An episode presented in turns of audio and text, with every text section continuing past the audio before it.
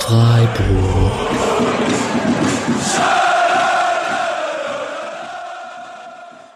Dann hallo und herzlich willkommen zur 141. Episode des Podcast Freiburg am Montagabend nach der souveränen, äh, nach dem souveränen Pokalweiterkommen des SC Freiburg beim ersten FC Kaiserslautern. Ähm, wir sind hier heute zu dritt und zwar genauso zu dritt, wie wir gestern nebeneinander im Stadion standen, bei äh, vier Stunden lang in der knallenden Sonne. Ich bin heute auch leicht verbrannt ähm, und ich sage erstmal Hallo zu meinem rechten Nebensteher, nämlich Julian. Hallo. Hi. Und dann äh, links von mir stand gestern der Nick. Hi Nick. Hallöchen. Ähm, Alex und Misha sind heute verhindert, aber ähm, das wird wahrscheinlich diese Saison häufiger so sein, dass wir nicht zweimal in Folge in gleicher Besetzung aufnehmen, ähnlich wie der SC wahrscheinlich dann ab September nicht so häufig zweimal in Folge in gleicher Besetzung aufstellen wird. Ähm, genau, ich würde direkt einsteigen ins Spiel, weil wir haben ziemlich viel zu besprechen und äh, kurz auf letzte Woche zurückgucken, ähm, als wir die Tipps gemacht haben für diese Woche und ich natürlich 2-1 für Freiburg getippt habe. Ähm, das allerdings nicht so klug war, das auch für Kicktipp zu übertragen. Apropos Kicktipp, äh, ihr könnt immer noch einsteigen in die Kicktipp-Runde.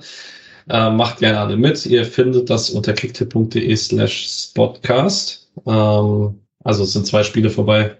Die zweite in, gegen Aue und jetzt der SC in Lautern. Das kann man noch gut aufholen. Alex hat letzte Woche sehr untypisch für ihn auf ein Weiterkommen von Lautern mit einem 1 für Lautern gesetzt und da hat nicht so ganz viel gefehlt. Äh, wie, wie sicher warst du noch, Nick, dass wir noch den Ausgleich machen, kurz vor Schluss?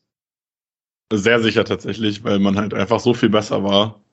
Also klar, man hat irgendwie dieses Scheißtor bekommen, aber im Spiel hat man schon sehr verdient gewonnen, finde ich. Und ja, also ich war schon sicher, dass es das passiert. Gerade mit äh, Scholle, zweite Halbzeit lief sehr viel besser. Ich hatte nicht, habe eigentlich nicht daran gezweifelt, glaube ich. Also sagen wir es mal so, ich habe äh, schon vor dem 1 zu 1 äh, meiner Freundin geschrieben, dass sie in der Stadt noch länger auf mich warten muss, weil es wahrscheinlich in die Nachspielzeit, äh, in die Verlängerung geht. Julian, warst du auch so sicher? Nee, da sieht man dann den Expertenunterschied. Äh, ich war es nicht. Ich ähm, dachte spätestens dann, auch wenn die zweite Halbzeit deutlich besser war, irgendwie nachdem dann äh, diese Petersen-Ding da nicht reingegangen ist, schon so eine Viertelstunde vor Schluss und dann Lautern diese mehreren Großchancen hat, dachte ich echt, das wird schief gehen. Ähm, auch wenn ich auch finde, dass es ein verdientes Weiterkommen war insgesamt. Aber äh, ich war, ich glaube, ich habe es dir auch gesagt, dass es so ein Spiel ist, wo man zehnmal den Ball vom Strafraum hat und der nicht reingeht. Aber ich hatte natürlich Unrecht und das äh, hat mich sehr froh gemacht. Ja, äh, bevor wir reingehen ins Spiel, ich kann ganz persönlich noch sagen, dass es mir wieder mal sehr viel Freude gemacht hat, auswärts zu fahren. Ähm, ich bin angereist natürlich mit Laura, habe dann erst den Urbo eingesammelt in Ilvesheim und dann den Julian in Mannheim, weil das für ihn ein bisschen entspannter war in der Anfahrt. Wir hatten eine sehr schöne Autobahnstrecke. Mannheim nach Kaiserslautern kann man sehr empfehlen. Durch die Südpfalz, glaube ich. Das ist eine ganz schöne Strecke. Da sieht man ein paar Weinberge und so. Ähm, haben uns dann vor dem Stadion mit Nick getroffen, ähm, haben sonst noch super viele Leute wieder getroffen. Äh, ganz besonderen Dank an Dane, der uns äh, Getränke ausgegeben hat. Ähm, da guter haben wir noch welche bekommen. Ja, sehr guter Mann. Da haben wir noch welche bekommen. Ähm, und danach hat es mit der Getränkesituation nicht mehr ganz so gut funktioniert, Julian, ne? Also Laura und ich haben es ja irgendwie auch schon einmal richtig gut geschafft, uns mal was zu essen zu holen, weil wir irgendwie uns perfekt zwischen zwei Schlangen gestellt hatten und so. Und danach war echt rum. Also ähm, mir wurde zum Glück dann immer mal wieder was gebracht von irgendjemand, der es perfekt getimt hat oder sehr lange in dieser Schlange stand. Aber nachdem ich einmal durch war und selber was hatte, war ich dann auch nicht mehr in einer Situation, wo es irgendwie halbwegs akzeptabel war. Es gab immer mal so kurz, ich dachte, wenn ich kurz vor der Halbzeit gehe, habe ich eine Chance, aber da hatte ich gar keine. Da stand was voller denn je. Insgesamt standen viele Leute, die sich vor dem Spiel was holen wollten, bis zur 30. Minute da. Also wirklich völlig krank. Ähm, Lauterer haben geschrieben, dass es im, also auf der Westkurve nicht viel besser war. Ähm, von daher scheint das ein Stadion weites Problem zu sein. Und wenn man gerade dabei ist, weil man ja gerne vor der eigenen Haustür kehren soll, äh, gab es die Probleme ja auch schon beim bei der zweiten äh, im Dreisamstadion. Dass das Mooswaldstadion das auch nicht toll gelöst hat, wissen wir. Es nervt mich insgesamt, weil das ein sehr essentieller Teil ist von einem Fußballspielen, gerade bei 40, äh, bei 30 Grad im, in der prallen Sonne und einem vollen Block. Es ist echt heftig, wenn man da nicht ordentlich zu trinken bekommt, dass halt auch nur ein Klo da war, wo dann irgendwann, als die Leute auf die Idee kamen, sich Wasser zu holen, halt die zwei Waschbecken natürlich dafür auch ziemlich schnell belegt waren hat der Sache nicht geholfen. äh, war ziemlich asozial das Ganze und äh, hoffe, dass man da was fixt für die nächsten Auswärtsfans, weil es werden vermutlich schon noch ein paar Mal äh, auch 5000 Leute kommen, auch wenn man vermutlich in der dritten Liga damit das nicht mehr so gewohnt war. Man muss ja auch noch dazu sagen, allgemein so äh, Problematik eben an einem Fußballstadion, du hast es gerade angesprochen, das war auch in Berlin beim Finale nicht so richtig geil. Es war in Hamburg im Halbfinale nicht so richtig gut. Und das ist halt, äh, wir laufen jetzt halt in eine Zeitentwicklung, wo die heißen Phasen ein bisschen mehr in die Bundesliga-Saisons reinragen, weil allgemein die Welt halt leider wärmer wird. Ähm, und die Entwicklung ja eher weitergehen wird in die Richtung. Ähm, der FCK hat heute bei Twitter noch geschrieben, dass es mehrere medizinische Notfälle gab auf, in der Westkurve und Schwerverletzten und haben dann darauf hingewiesen, dass man bitte genug trinken soll. Das war ein bisschen wenn man im Stadion war, konnte man dann nur leicht den Kopf schütteln oder sehr den Kopf schütteln. Auf jeden Fall gute Besserung an alle, die da behandelt werden mussten. Ähm, allgemein vielleicht noch so zum ganzen Drumherum. Ich kann da jetzt Nick nicht fragen, weil Julian und ich hatten es gestern auch schon davon. Nick musste nicht durch all diese Leidensphasen durch, äh, dass man als Freiburger mit 500 Leuten irgendwo auswärts stand und dann von den 500 Leuten sich 200 Leute darüber beschwert haben, wenn eine Fahne vorne geschwenkt wurde. Sondern Nick erlebt, ist nur Freiburg äh, ein Auswärtsblock gewesen, wenn der Block voll war. Ähm, deswegen. Nicht, ich war in einem leeren Corona-Mainz-Block ja, okay. in der letzten Reihe und habe mir Schild dieses 0 zu 0 angeguckt. okay, Corona ist außer Konkurrenz, finde ich ein bisschen. Ähm, ich war, Julian, du hast, glaube ich, äh, dadurch, dass du ja relativ lange in der Mitte von Deutschland wohnst, äh, die meisten Auswärtsspiele von uns dreien mitgemacht mit leerem SC-Auswärtsblock. Wie war es denn für eine erste Pokalrunde? Also ich fand es erstmal richtig cool, weil wie du sagst, ich war halt früher sehr oft auch in Lautern, weil ich ja in der Südpfalz da aufgewachsen bin und äh, dass man dann wirklich das Ding komplett voll macht und dass auch neben dem klassischen Stehblock gestanden wird und mitgesungen wird, ist nicht üblich gewesen früher und das ist schon insgesamt eine äh, coole Entwicklung für mich. Ähm, finde trotzdem, dass das noch ausbaufähig war, aber gab schon sehr, sehr viele gute Momente da und äh, auch cool, dass man es quasi teilweise geschafft hat, zumindest mit den Megafonen quasi auch den, äh, die, die theoretischen Sitzbereiche mit zu bespielen. Ähm, auch dass es geht in Lautern, weil das ja von vielen dann gar nicht erst ermöglicht wird. Äh, fand ich ziemlich gut, hat mir viel Spaß gemacht. Ähm, ich hätte es natürlich gerne in einem Spielverlauf gehabt, der so ein bisschen äh, entspannter und feiriger gewesen wäre, aber ähm, so war es dafür dann auch so umso besser in den letzten Minuten nach dem Ausgleich und nach der Führung. Man muss dazu sagen, ich bin ja Frankfurt gewohnt. ähm, von daher äh, nehmt es wie ihr wollt, aber ich glaube, ich bin noch nie so krass an die Wand gesungen worden, was aber hauptsächlich an sehr starken Laut dran liegt. Also es hat sehr viel Spaß gemacht für mich. Ähm, und ja, es war eine gute Stimmung und fast besser, als ich erwartet hatte, aber ich glaube, wir, unsere Gruppe, hat noch zu häufig alleine gesungen. Ja. Ihr hört es vielleicht noch so ein bisschen in meiner Stimme. ist nicht ganz so schlimm wie nach Hamburg, aber äh, ja. Also es gibt noch Potenzial nach oben. Von Frankfurt bin ich anderes gewohnt, aber man muss es ja nicht vergleichen. Ich hatte sehr, sehr viel Spaß. War eine geile Auswärtsfahrt. Ja, äh, du hast gerade Lautern angesprochen und abseits von einer sehr coolen Fanszene, für die man für die ich persönlich sehr froh bin, dass Lautern wieder in den ersten zwei Ligen ist, also jetzt erstmal in Liga 2, ähm, kann man da auch sportlich ein bisschen auf was gucken, weil das ist eine ganz spannende Mannschaft, Mannschaft dafür, dass es ein Drittliga-Aufsteiger ist. Das sind auch einige Namen, die wahrscheinlich nicht zu einem klassischen Drittliga-Aufsteiger gewechselt werden.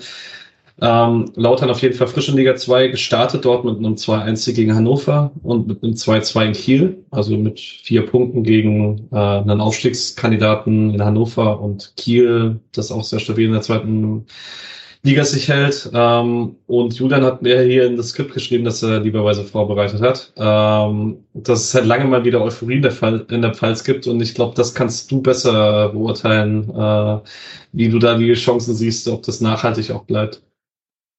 Ja, also das Schwierige ist, dass es nicht zum ersten Mal das ist und ähm, dass die Gründe für die Euphorie alle paar Jahre dann ein Grund eigentlich geringer sind, nämlich damals dann mal wieder erste Liga vor zehn Jahren oder ähm, mal dramatisch die Klasse gehalten. Jetzt ist es halt ein Aufstieg in Liga 2.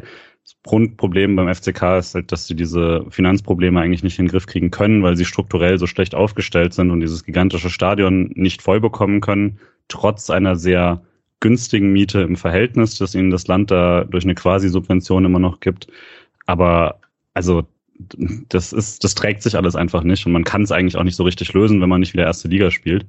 Dazu jetzt einige echt fragwürdige Investorengeschäfte und so. Ähm, eigentlich ist man dazu verdammt, direkt durchzustarten und dafür reicht es dann eigentlich sportlich dann doch nicht.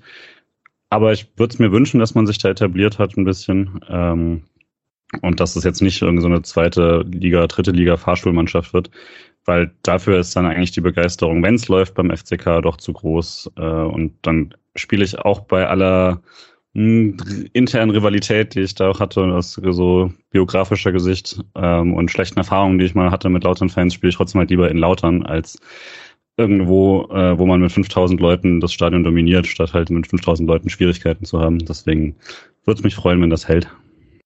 Nick, ich gehe kurz die Aufstellung durch äh, und dann frage ich dich danach, wer, wen du da so spannend findest, weil ich von dir ja weiß, dass du lieber dritte Liga guckst als zweite Liga, deswegen bist du eigentlich prädestiniert für die Frage. Äh, Lauter mit Lute, Durm, Tomiak, Kraus, Zuck, Ritter, Niehuis, Zimmer, Wunderlich, Hanslik und Beuth vorne drin. Ähm, hast du was von Lauter gesehen letzte Saison? Und äh, ich meine, es ist jetzt so nicht ganz vergleichbar wahrscheinlich dadurch, dass es jetzt Dick Schuster Fußball ist, oder? Äh, ich habe ein bisschen lauter Fußball geguckt, nicht so krass viel, aber ähm, ich habe mich bemüht, immer mal wieder reinzuschauen, weil es auch so ein bisschen Frankfurt-Rivalität ist und man da schon auch so ein bisschen hofft, dass der Rivale irgendwann mal wiederkommt, äh, wenn man ganz ehrlich ist. Ähm, ja, es gibt einige spannende Spieler. Äh, gut, als äh, Frankfurter natürlich Erik Durm, äh, Fun, dass der jetzt nochmal ein Zuhause gefunden hat. Ähm, ja, ansonsten äh, natürlich spannend, dass sie es geschafft haben, Andreas Lute zurückzuholen. Äh, Torwart, der erste Bundesliga gespielt hat bei Union. Nicht immer die glücklichste Position hatte, aber äh, da schon äh, ein ordentlicher Bundesliga-Torwart war, bis untere, untere Bundesliga-Torwart für die zweite Liga definitiv stark. Ähm, Terence Boyd, Stürmer, macht sehr viel Spaß. Ähm, ich bin persönlich großer Fan von Julian Nihus, wobei ich ihn gestern nicht so gut fand, was vielleicht auch daran lag, dass er irgendwie in der ersten Minute Dorn gelegt hat und Geld bekommen hat, glaube ich, und das hat ihn so ein bisschen gehemmt. Ähm, geile Aktion von Dorn übrigens. Äh, schöner Start in die Pflichtspielsaison. Ähm, also ja, das sind so die Spiele, die mir am meisten Spaß machen. Dann so ein äh, alte FIFA-Liebe von mir, jeder kennt's, äh, irgendwie FIFA, keine Ahnung, 13, 15 oder so, Marlon Ritter geiler Dude. Immer äh, Zehner immer geholt bei meinen Frankfurt Says damals äh, und dann irgendwie mit dem die Bundesliga gerockt, war sehr nice. Ja, Marlon Ritter soll noch eine Rolle spielen im äh, Laufe dieses Spiels. Ähm, ich würde sonst mal zum SC springen und ähm, da ganz kurz auf die Personalsituation gucken, jetzt vor dem ersten Spiel. Ähm, da waren Kevin Schade und Lukas Höhler erwartungsgemäß raus, weil verletzt. Und dann hat sich dadurch folgerichtig die Frage gestellt, wer aus den äh, 22 Leuten, die sonst noch übrig sind, welche zwei sind die, also vom äh, Kern sozusagen, ich nehme da jetzt mal Nishan Burkhardt oder Kimberley Sekram raus, äh, welche zwei Spieler diejenigen sind, die den Sprung den Kader nicht schaffen. Und das waren gestern Johnny Schmid und vor allen Dingen Kevin Schlotterbeck. Und dass Kevin nicht dabei war, wissen wir inzwischen auch, dass es tatsächlich eine Entscheidung war und nicht an Krankheit oder Verletzung lag. Und Julian war das im Interview. Ähm, da hat Kevin noch gesagt, dass er äh, für diese Saison, dass er eindeutig den Anspruch hat, mehr zu spielen. Würdest du sagen, der Rückschlag ist jetzt groß oder ist es halt erstmal nur ein Spiel? Ist jetzt das erste Spiel, deswegen würde ich jetzt nicht krass reagieren, aber ich fand es schon auch erstmal eine Ansage, dass er den Kader nicht geschafft hat. Gerade in einem Spiel, wo jetzt die Situation, wo man sich vorstellen kann, wo er nützlich sein könnte, direkt, äh, also durchaus vorstellbar war. Und ich eigentlich auch im Spiel dachte, ach, jetzt hätte ich ihn eigentlich ganz gerne in der Hinterhand oder so. Also ich fand es dann schon hart. Keine Ahnung, bin da jetzt nie jemand, der das besonders kritisiert, weil ne, den Trainingsplatz sehen wir nicht, aber ist auf jeden Fall bestimmt bitterer Auftakt für ihn, würde aber gleichzeitig eben sagen, jetzt ein Spiel und jetzt mal gucken, wie die nächsten drei, vier Wochen laufen, dann kann man mal schauen, wo er steht. Ansonsten war es äh, dadurch, dass Schalloy wohl einen Tick zu spät ins Training eingestiegen ist dann und Gregoritsch dafür aber rechtzeitig wieder fit wurde, erwartungsgemäß dann relativ die gleiche Startaufstellung wie in Straßburg mit Flecken, Kübler, Ginter, Lienhardt, Günther, Eggestein, Höfler, Doan, Jeong, Grifo und Gregoritsch. Wir haben vor dem Spiel darüber gesprochen, dass das eigentlich fast ein Petersen-Spiel sein müsste, wenn es Petersen-Spiele gibt. Wie überrascht warst du, Nick, dass dann doch Gregoritsch gespielt hat? Tatsächlich sehr, weil Also ich habe bei, bei Petersen ja schon immer so ein bisschen so das Gefühl, der ist nicht so 100% glücklich mit der Joker-Rolle, wie man es immer sagt. Hat er ja auch in dem Interview im Winter, meine ich, als es die Gerüchte gab, dann auch zu Köln, hat er auch mal gesagt, auch tatsächlich dieses Zitat, ähm, manchmal gibt es richtige Nils-Spiele und da erwartet er dann eigentlich auch zu spielen. Und das ist so ein Spiel, wo ich sage, äh, Pokal, erste Runde, Zweitligist, man braucht jemanden, der das Tor macht, einfach vor allem. Das ist ein Nils-Spiel. Ähm, er hat es dann halt im Nachhinein zu, zu einem Nils-Spiel gemacht. um, ähm, aber äh, ja, also ich war schon überrascht. Ich hatte tatsächlich dieselbe Aufstellung getippt, aber mit Petersen in der Startelf.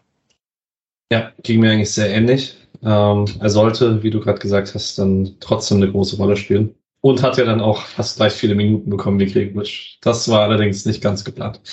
Ähm, springen wir ins Spiel die erste Minute hast du schon angesprochen. Ähm, Dorn mit sehr coolem Dribbling ähm, von der rechten Außenbahn anstartend und Mios muss ihn dann schon mit einem Foul stoppen, weil Dorn sonst einen Passweg auf Gregoritsch offen hat. Ähm, ich hatte es gestern, Julian hat mir mehrfach im Spiel gesagt, dass er nicht ganz verstanden hat, warum Dorn nach den ersten zehn Minuten, als es mit Dribblings immer wieder funktioniert hat, warum das einfach nicht mehr genutzt wurde, dieses taktische Mittel. Hast du nach dem Real Life eine Erklärung dafür, Julian?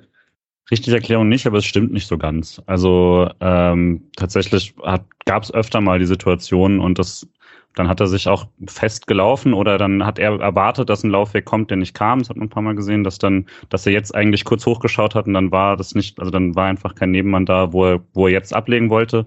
Das, das spielt sich ein, denke ich.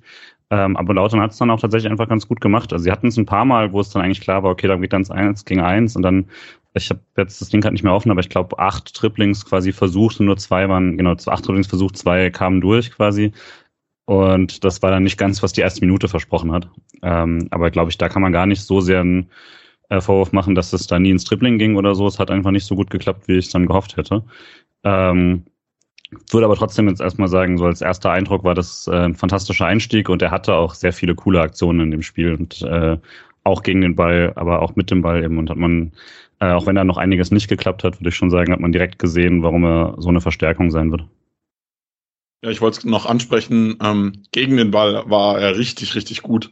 Ähm, auch bei diesem, dieser gelben Karte am Anfang äh, ist es sein Pressing am Anfang, das den Fehlpass erzeugt. Ähm, also hat sich wirklich sehr, sehr gut eingefunden. Was man dazu sagen muss, zwei von acht Dribblings gewonnen hört sich scheiße an, aber er wurde auch dreimal im Dribbling gelegt.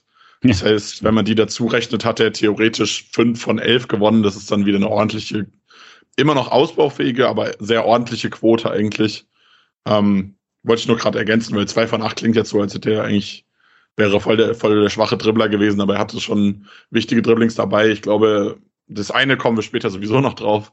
Ähm, aber ich glaube, er hat noch eine zweite gelbe Karte später auch gezogen. Also gerade damit äh, hat er richtig wichtige Dribblings auch einfach gehabt. Und wie gesagt, äh, Nihus, von dem ich eigentlich großer Fan bin, war auch echt nicht so gut mit der gelben Karte als Belastung. Wenn wir uns die ersten fünf Minuten angucken, dann sieht man in der fünften Minute äh, das erste Mal einen Dreieraufbau mit äh, Lina dann als ZTV und Höfler als linken Innenverteidiger. Und ich würde. Dreieraufbau war mit Grifo als linken ah, ja, stimmt, stimmt. Der erste war mit Grifo als linken Innenverteidiger, ist richtig, ja. Äh, das gab es allerdings sehr selten und ähm, da das eine ziemlich wichtige Rolle war, wenn man sich das Spiel insgesamt anguckt. Ähm, und vielleicht auch eine der Hauptfragen war, die man sich allgemein äh, gestellt hat vor dem Spiel, wie funktioniert das mit Lina, das linken Innenverteidiger? Ähm, wie findet man da Umgehungslösungen, um äh, da sozusagen das Nico Schlotterbeck-Element zu ersetzen? Ähm, und Nick, wie gut hat es denn funktioniert? In den Momenten, in denen Höfler abgekippt ist in die Dreierkette, sehr gut. Ich fand Höfler richtig stark. Höfler hat auch mit dem linken Fuß sehr geile Pässe gehabt. Ähm, ich habe vorher eins getweetet äh, auf Günther, glaube ich, links tief, einfach, einfach aus dem, aus dem Fußgelenk da so ein, so ein Ding hintergebolzt mit links. Also sehr, sehr nice. Ähm, hat mir richtig gut gefallen. Ähm, generell richtig starkes Spiel gemacht, immer wieder angekurbelt, immer wieder angedribbelt. Klar, seine Pässe waren nicht alle am Mann, aber das hast du halt, äh, so ein Spielmacher-Ding. Wenn du halt viele Spieleröffnungen spielst, kommt auch mal was irgendwie irgendwie nicht an. Ähm, aber ich fand Höfler sehr, sehr stark, einer der besten von dem Spiel. Würde ich mitgehen. Ähm, dennoch, ähm, Lienert als linker Innenverteidiger gerade in der ersten Halbzeit ähm, ich habe es gestern schon nach dem Spiel gesagt, ich habe mir manchmal einfach gedacht, hey, spiel den Ball einfach mit links, wenn er nicht ankommt, ist es so. Aber ähm, ich hatte dann halt ganz häufig das Gefühl, okay, es war dann diese halbe Sekunde zu langsam oder vielleicht sogar Sekunde zu langsam. In der Zeit hatte Lautern wieder zugestellt. Und dann musste er den mit links auch nicht mehr spielen, weil dann konnte er auch einfach sich dann auf rechts legen, weil das Tempo dann eh draußen war.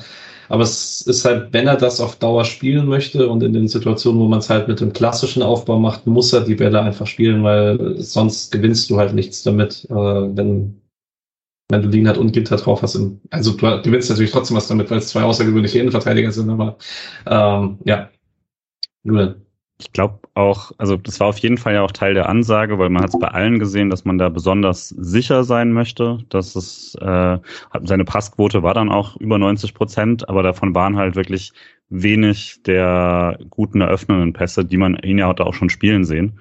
Ähm, und viel quasi abbrochen, verlagern, viel äh, hatte seinen Moment, aber was halt so ein bisschen für mich gefehlt hat, war dann, was man letzte Saison eben noch mehr hatte, war das Antribbeln, was Ginter dann ein paar Mal machen konnte, aber was ähm, aus der Position hatte er teilweise den Raum, gerade wenn Höfler sich dann zurückfallen hat lassen. Ähm, und dann war dieser Raum so ein bisschen ungenutzt für mich. Ähm, Würde aber trotzdem auch sagen, jetzt wo ich nochmal gesehen habe, fand ich es dann auch schon ähm, besser, als ich es noch gestern dachte. War ich bei einigen Sachen so ein bisschen. Ähm, daher würde ich jetzt auch nicht sagen, irgendwie, ah, das, das wird man nicht mehr sehen. Ähm, aber zumindest, ja, also zumindest hätte ich, hätte ich mir ein paar mehr äh, Risikopässe noch gewünscht da rein, aber generell hat der SC halt auch sehr viel sicher gespielt in der Überzeugung, dass man irgendwann mit der richtigen Kombination durchkommt und äh, Lautern da gar nicht erst die Möglichkeit geben möchte.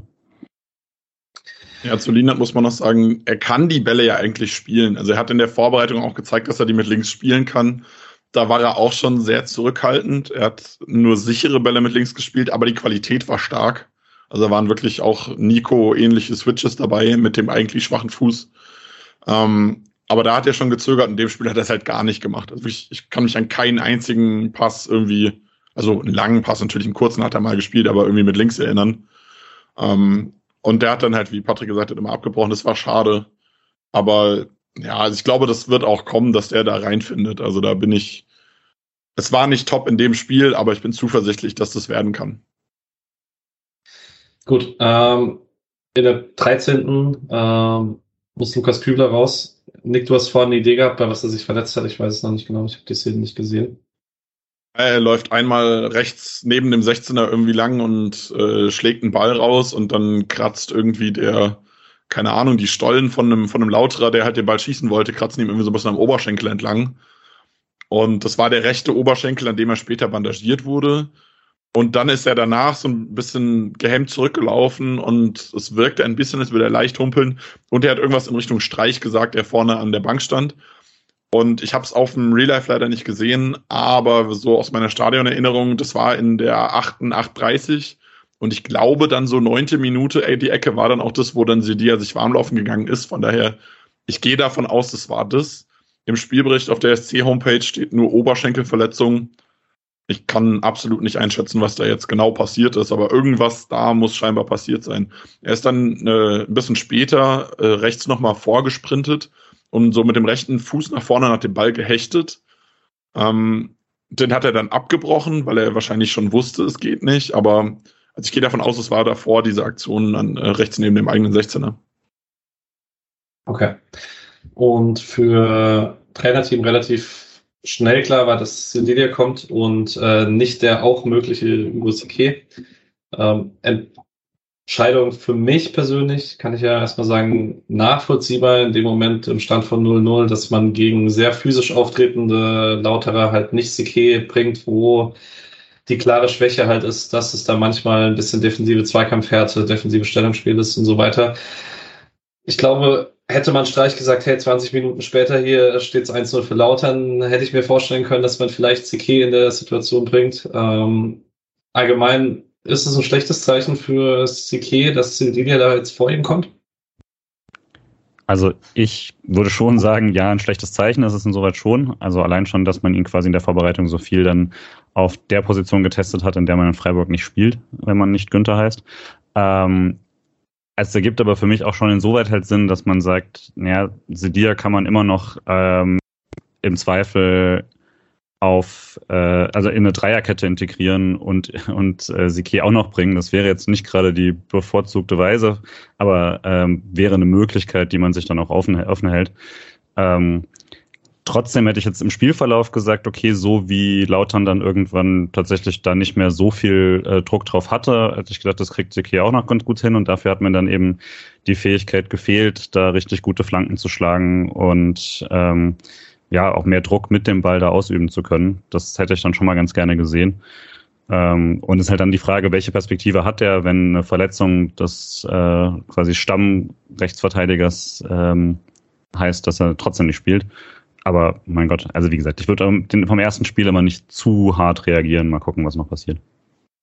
Ich wäre auch entspannt, glaube ich. Also ich kann es halt gerade aufgrund der Physis, auch Hanslik, der ja links außen gespielt hat, ist auch relativ physisch noch in seinem Spiel ich kann es verstehen. Ähm, Im Nachhinein muss ich sagen, war die falsche Entscheidung meiner Meinung nach.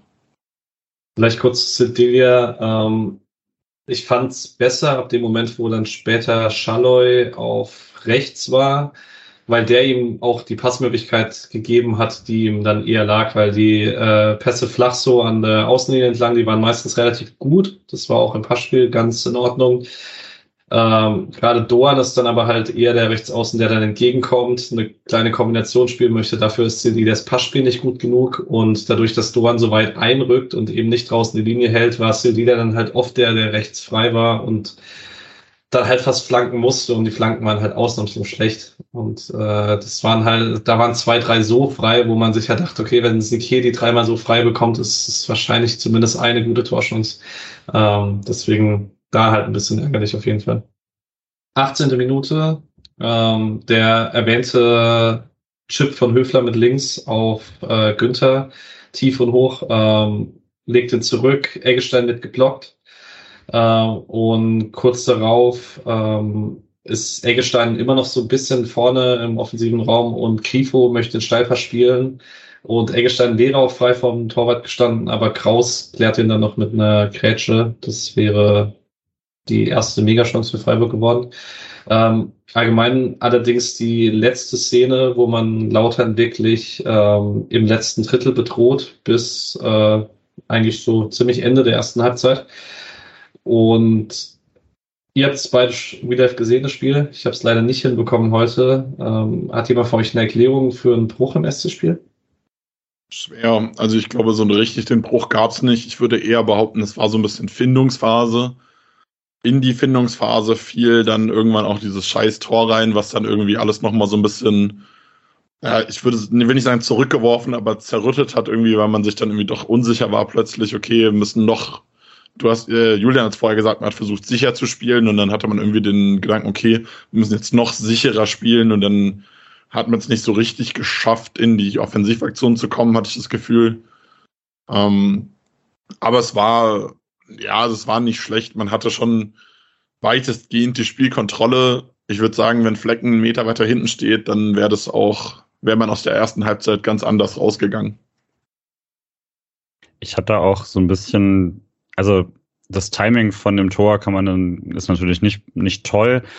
Es war jetzt halt nicht so, dass Lautern in der Phase dann irgendwie selbst größere äh, Aktionen hatte. Sie hatten öfter außen mal relativ viel Platz. Ähm, Gerade so über die Sedia-Seite war es dann ein, zwei Mal nicht klar, wer wen hat oder so. Da weiß ich auch nicht per se, ob es sein Fehler war oder ob die äh, dann nicht gut mitgeschoben haben oder sowas.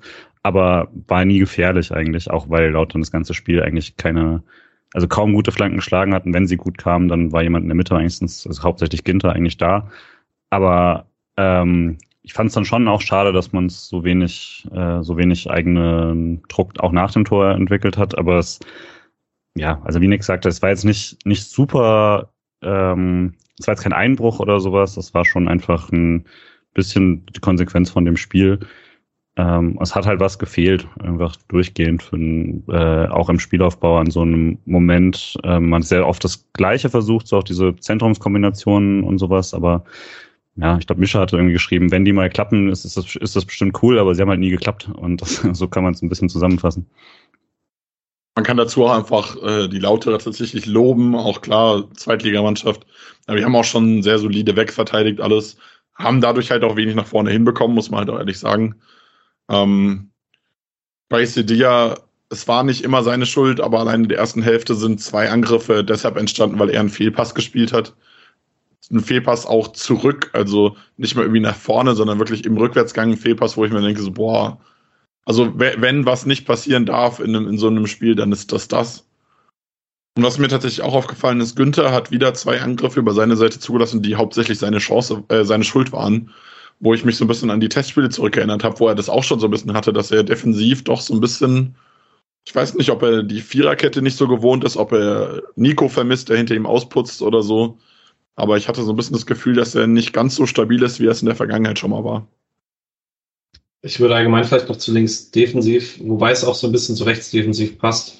Ähm, Lautern hat mit beiden Außenverteidigern krass die Breite gehalten. Ähm, und zwar teilweise auch, wenn Grifo oder Doan eingerückt sind. Man hat dann einfach wunderlich zurückgezogen und hat damit das Zentrum zugemacht. Und da ist Freiburg teilweise ein bisschen anfällig. Ich erinnere mich dran, dass man da letztes Jahr bei dem 1-4 gegen Union auch so ein bisschen Probleme hatte, wenn man Ballverlust im Zentrum hatte, dass man die Breite nicht mehr hinbekommen hat. Damals war es gegen Dreierkette. Jetzt war es halt gestern gegen äh, Viererkette und es war schon sehr häufig so, dass dann der Außenverteidiger Silvia oder Günther gegen Durm Zimmer oder halt gegen Hanslik Zuck äh, so zwei gegen eins Situationen oder zwei gegen anderthalb, weil einer noch so halber dann in den Zugriff gekommen ist. Und gerade Grifo, der jetzt noch extremer die Zentrumsrolle spielt, da muss man ein bisschen eine Lösung finden, weil das wird nicht die einzige Mannschaft sein. Es wird vor allen Dingen viele Mannschaften geben, die im 3-4-3 nach Freiburg kommen oder gegen Freiburg spielen. Und da muss man ein bisschen gucken, dass man Günther die Breite links nicht komplett alleine verteidigen muss. Vielleicht können wir da so ein bisschen auch auf Grifos Rolle schauen. Ähm, wir hatten vorher schon angesprochen, die allererste Dreieraufbau hat man mit Grifo äh, links hinten gespielt, ist danach, glaube ich, kein einziges Mal mehr passiert. Aber er ist tatsächlich, hat er häufig so einen zweiten Sechser, Achter im zentralen Mittelfeld gespielt. Ähm, Höfler ist immer äh, sehr, sehr oft in die Innenverteidigung zurückgekippt und dann ist Grifo. Äh, manchmal war es dann so ein 3-1, äh, 5-1, wo dann Dorn und Grifo in die Mitte gerückt sind und man die Außen einfach hochgeschoben hat, die Außenverteidiger. Aber viel häufiger war es dann so, dass Jeong im linken Halbraum war, Dorn im rechten Halbraum und Grifo neben Eggestein im Zentrum stand man so ein 3-4-2-1, eigentlich genau das, was man halt letzte Saison auch gespielt hat, so ein bisschen aufgebaut hat aus diesem 4-4-2.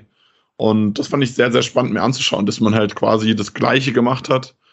Ähm, und dann halt auch mit Höfler jemanden links hat, der auch angedribbelt hat, der auch mit links die Bälle verteilt hat. Das fand ich sehr spannend zu sehen. Wir haben es vorher schon auch das Thema gehabt, wie man halt Nico Schlotterbeck ersetzt und ich glaube, dass es schon eine sehr krasse Idee war und eine sehr gute Idee ist. Also wäre ich so nicht drauf gekommen, glaube ich. Hätte ich auch äh, Höfler so nicht zugetraut, dass er die mit links so gut spielt. Ähm, hat mir taktisch sehr viel Spaß gemacht. Also auch diese Unterschiede zwischen dem 3-4-2-1, wenn Lautern dann so ein bisschen weniger angelaufen ist, dann halt immer so ein bisschen hochgeschoben mit Grifo und dieses 3-1-5-1. Es war schon ganz nett anzuschauen. Äh, gehe ich voll mit. Das Einzige, was ich halt mich sowohl im Stadion als auch beim nochmal schauen gefragt habe, war, ob man sich damit halt dann dieser äh, linken Ankerstärke so ein bisschen beraubt hat oder ob Lautern das quasi auch von Anfang an relativ konsequent zugestellt hat. Ich konnte es da nicht so groß erkennen eigentlich, dass sie das jetzt irgendwie komplett überladen hätten oder sowas, was es ja gegen Freiburg schon mal gerne gab. Ähm, im Idealfall würde man es ja trotzdem hinbekommen, dass das äh, in, ins Zentrum rücken quasi da einen Raum schafft, der bespielt werden kann. So wirkt das irgendwie oft so, dass äh, Günther da überhaupt keinen, äh, also nur, die, nur den Ball drüber bekommt, der halt echt tough war, dann zu erlaufen oft.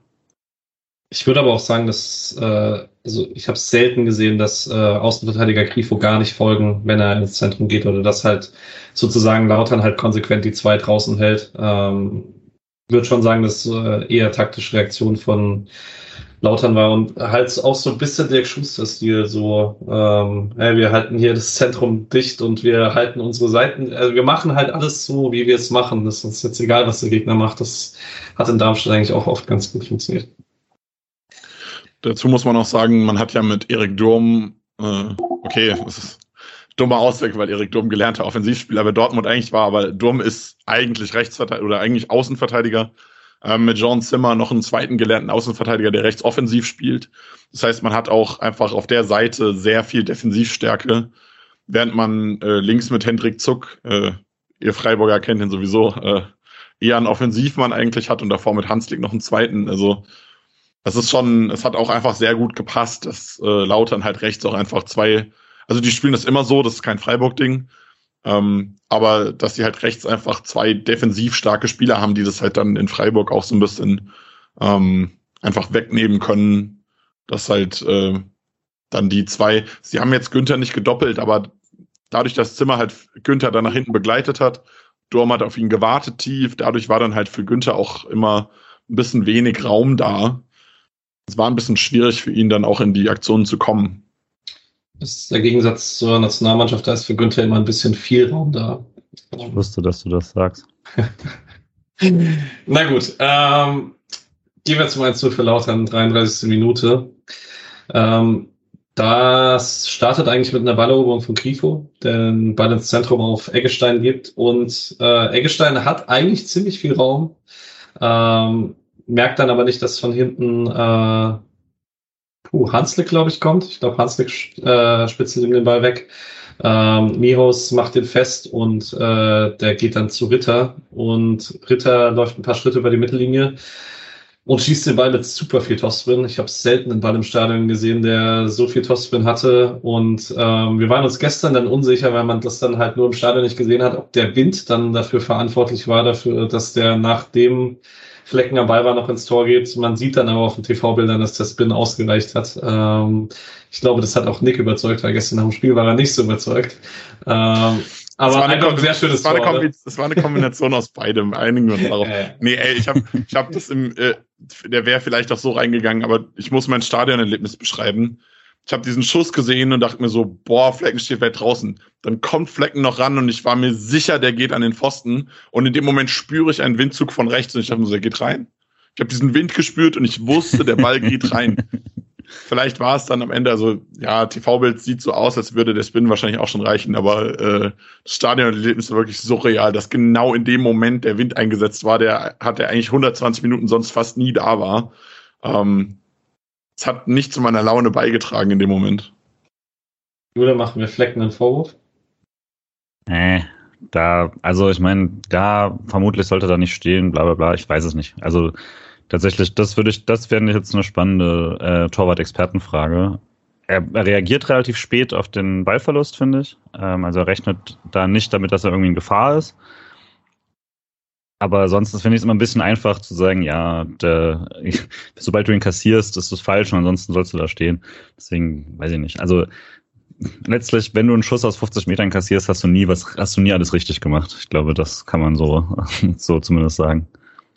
Ich würde behaupten, mit Kronenberg ist es ein klarer Torwartfehler, weil Krone lässt seine Spiele, seine Torhüter eigentlich immer ein bisschen tiefer stehen. Ähm, vielleicht ist das jetzt anders mit einem neuen Torwarttrainer. Vielleicht darf jetzt Flecken ein bisschen mehr rauskommen und es ist erlaubt, dass er das macht. Aber für mein, für mein Verständnis war er zu weit draußen für Freiburger Verhältnisse, weil ich Krone gewohnt bin. Ähm, und da würde ich sagen schon, dass es auch ein Torwartfehler ist, ja. Ja, es ist verrückt, dass äh, jetzt innerhalb von einem Jahr zwei solche Dinger bekommt nach äh, Pantovic letzte Saison in Bochum, wobei der, dass da die Situation noch mal ein bisschen was anderes war. Ja, äh, der SC probiert, den Rest der ersten Halbzeit re zu reagieren. Ähm, funktioniert aber nicht sonderlich viel. Ähm, und ich würde vielleicht an der Stelle mal kurz Gregoritsch ansprechen ähm, weil ich es gerade in der Phase extrem äh, auffällig fand, dass die Abstimmung vorne drin nicht so wirklich gut funktioniert hat. Ähm, es sind jetzt dann doch viele auf dem Feld mit Grifo, ähm, Jong, Doan und Gregovic, die gerne Sachen mit einem Kontakt lösen. Das äh, hat mich bei Gregovic ein bisschen überrascht, dass er auch fast alle über, äh, Weiterleitungen direkt spielen möchte. Und da war man sich noch nicht so ganz einig, wer dann auf den äh, direkt auf die direkte Weiterleitung reagiert und wer wohin läuft. Ähm, das war manchmal ein bisschen frustrierend und gerade durch, dass man das dann halt im Zentrum auf engem Raum gemacht hat, war das auch fast immer dann ein Ballverlust danach. Ähm, Julian, wie fandest du Gregovic so insgesamt im ersten Spiel für Freiburg? Größtenteils unscheinbar in vielen Sachen. Das war jetzt auch echt nicht so, dass er irgendwie viele tolle Bälle bekommen hat, aber die, die er dann hatte, hat er auch relativ schnell wieder versucht loszuwerden, was in dem Situation nicht so richtig geklappt hat, weil da keine, ähm, ja, also weil da die, die entsprechenden äh, Situationen eigentlich gar nicht für da waren. Ich habe mich so ein bisschen gefragt, ob man ihn ein paar Mal hätte äh, einfach das klassische höher anspielen und den zweiten Ball ablegen, weil die tatsächlich öfter mal ganz gut geklappt haben, diese Gegenpressing-Momente. äh, und der, der durchaus die Körperlichkeit dafür hat. Aber ja, ansonsten war jetzt sicherlich nicht der beste erste Auftakt so davon und war halt auch wirklich sehr wenig eingebunden. Also ähm, bis zum Ende 25 Ballberührungen ist schon ziemlich wenig für über 70 Minuten gespielt und Petersen, der jetzt nicht gerade der spielinvolvierteste Stürmer der Welt ist, hatte 19 in deutlich weniger Zeit. Klar, das waren auch die besseren Freiburger Minuten, muss man fairerweise sagen, mit mehr Druck. Ähm, aber ja, also denke, wenn er den Drehschuss reinmacht, dann sagt jeder, hey, super und äh, toller Auftakt und sowas, das ist so stürmerlos. Aber denke mal, man kann von ihm mehr sehen als das in Zukunft. Gerade dieses, ja, diese, diese schnellen äh, Abgaben fand ich da so situativ nicht ganz, nicht ganz clever immer. Nick, wie was gegen den Ball? Ich verweigere die Aussage, so wie Gregoritsch das Gegenpressing. nein, also im, im Tape hat er äh, mehr Laufwege gemacht, als ich es live wahrgenommen habe. Ähm, aber es hat mich schon genervt, dass er nie den Torwart angelaufen ist. Äh, Patrick, glaube ich, meinte vorher, vielleicht war es irgendwie Ansage vom Trainer. Und genau in dem Moment äh, lief bei mir im Spiel Saleh den Torwart an, äh, Scholler, Entschuldigung. Ähm, und noch einen Moment später hat Dorn Lute mal so umgerotzt und ich fand es im Stadion so geil. ich habe hab den Moment so hart gefeiert, dass Dorn einfach durchgezogen hat und es war nicht unfair, es war nicht brutal, es war nicht irgendwie, dass er eine Verletzung riskiert hat, aber er ist einfach in den Ball gegangen und hat durchgezogen und hat Lute gezeigt, ey, ich bin hier. Und sowas hat mir von Gregoritsch wirklich komplett gefehlt und das fand ich sehr, sehr schade. Ähm, die Innenverteidiger hat er immer mal gut angepresst, wobei ich trotzdem das Gefühl habe, er ist ein bisschen langsam. Aber ja, ist ein bisschen, ja, also ich war nicht so glücklich, weder mit noch gegen den Ball. Ich bin trotzdem überzeugt, dass die taktische Ansage stimmt, ähm, weil ich habe es dir vorhin auch gesagt, ich glaube, ab der zweiten Halbzeit war es nämlich ein bisschen anders, weil ähm, man dann sehr, sehr klar mit 4 für 2 angelaufen ist und dann, wenn einer zum Tor durchgeschoben ist, dann Dorn zum zweiten Innenverteidiger und Sevilla zum Linksverteidiger durch. Ich finde, es war in der zweiten Halbzeit deutlich mehr, dass man einfach äh, nachgepresst ist sozusagen. Ähm, das war in der ersten Halbzeit, da war halt Jong dann sehr tief im Sechserraum und dann, wenn Gregoritsch angepresst wäre gegen Torhüter, dann wären halt die Innenverteidiger frei gewesen. Naja, äh, 41. Minute, einzige wirklich gelungene Kombination noch von Freiburg direkt vor der ähm, Pause. Gibt es eine Kombination wieder durch die Mitte, Eggestein, Jong und Dohr nimmt sich dann so aus 20 Metern den Abschluss direkt und zieht den knapp übers Tor. Ähm, das war, glaube ich, der einzige klare Abschluss dann in der ersten Halbzeit. Und äh, ja, man kann dann auch festhalten, Lute musste keinen Ball halten in der ersten Halbzeit. Und das ist äh, dann auch wenn es ein Zweitligist auswärts ist, das, äh, da sollte man ein bisschen höheren Anspruch haben, denke ich. Ähm, zur Halbzeit kam Schalloy für Jong ins Spiel und äh, brachte mehr Gradlinigkeit aufs Feld. Ähm, ich habe mich direkt gefreut. Ich denke eigentlich alle im Block. Ich meine, es vielleicht sollten wir an der Stelle allgemein drüber reden. Wieder eher unglückliches Spiel von Jong, nachdem wir in Straßburg sehr gelobt haben. Ja, was soll ich sagen? Hat keinen Ball angebracht gefühlt irgendwie nach vorne. Äh, hat einen vollgezogen, das mir im Kopf geblieben ist. Und ansonsten hat auch, er war auch gegen den Ball ungewohnt ineffektiv. Normalerweise ist er da, hat er da ja in letzter Zeit immer glänzen können, auch wenn er am Ball keine guten Spieler hatte. Ähm, ja, also ich glaube, Streich nimmt auch nicht so häufig zur Halbzeitspieler raus. Und in dem Fall war es halt einfach zu 100% gerechtfertigt. Ich glaube, hätte Streich gewusst, dass es in die Verlängerung geht, hätte er Scholloy keine 75 Minuten gegeben, sondern noch gewartet, weil er ja auch angeschlagen war. Ich habe sogar tatsächlich überlegt, ob Scholloy vielleicht rausgeht in der Nachspielzeit wieder. Ähm, aber ja, also absolut gerechtfertigte Wechsel meiner Meinung nach.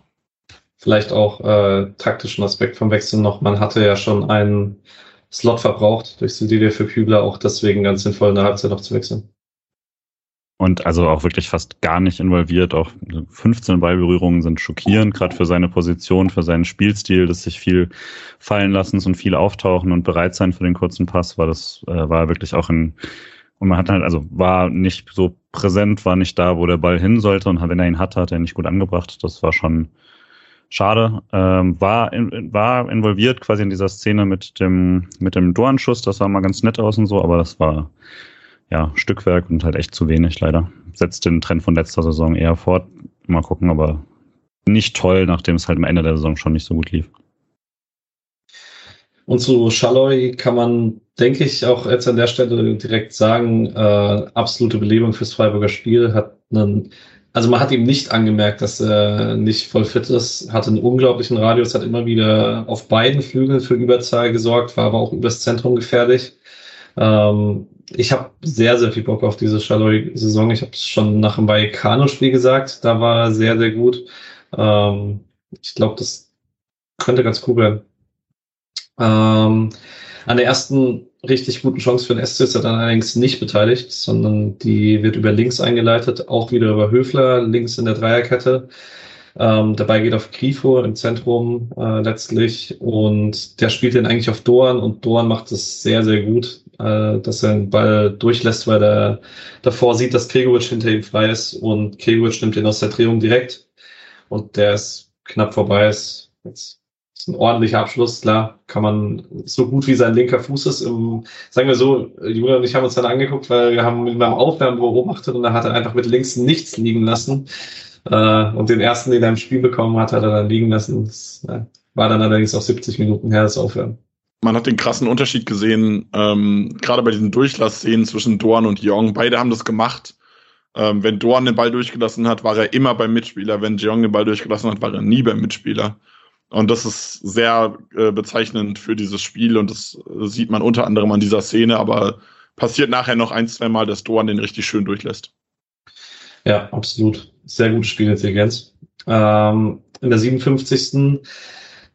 geht der Ball zu Ginter ins Zentrum und der hat eine sehr schlechte Ballernahme ähm, und das hätte ein übler Konter zum 2-0 werden können, aber Ginter bleibt da voll drin in der Szene, fightet den zurück, spielt genau den richtigen Ball auf Günther ähm, und im Strafraum dachte ich, nach der Flanke, Ginter muss den machen. Ähm, in der Wiederholung habe ich dann gesehen, dass ein Lauterer die Flanke abfälscht und dadurch die Flugkurve verändert. Ähm, und Ginter ist dann ein Tick hinterm Ball und kriegt den dann leider äh, nicht aufs Tor. Das wäre ein sehr cooler Einstand gewesen.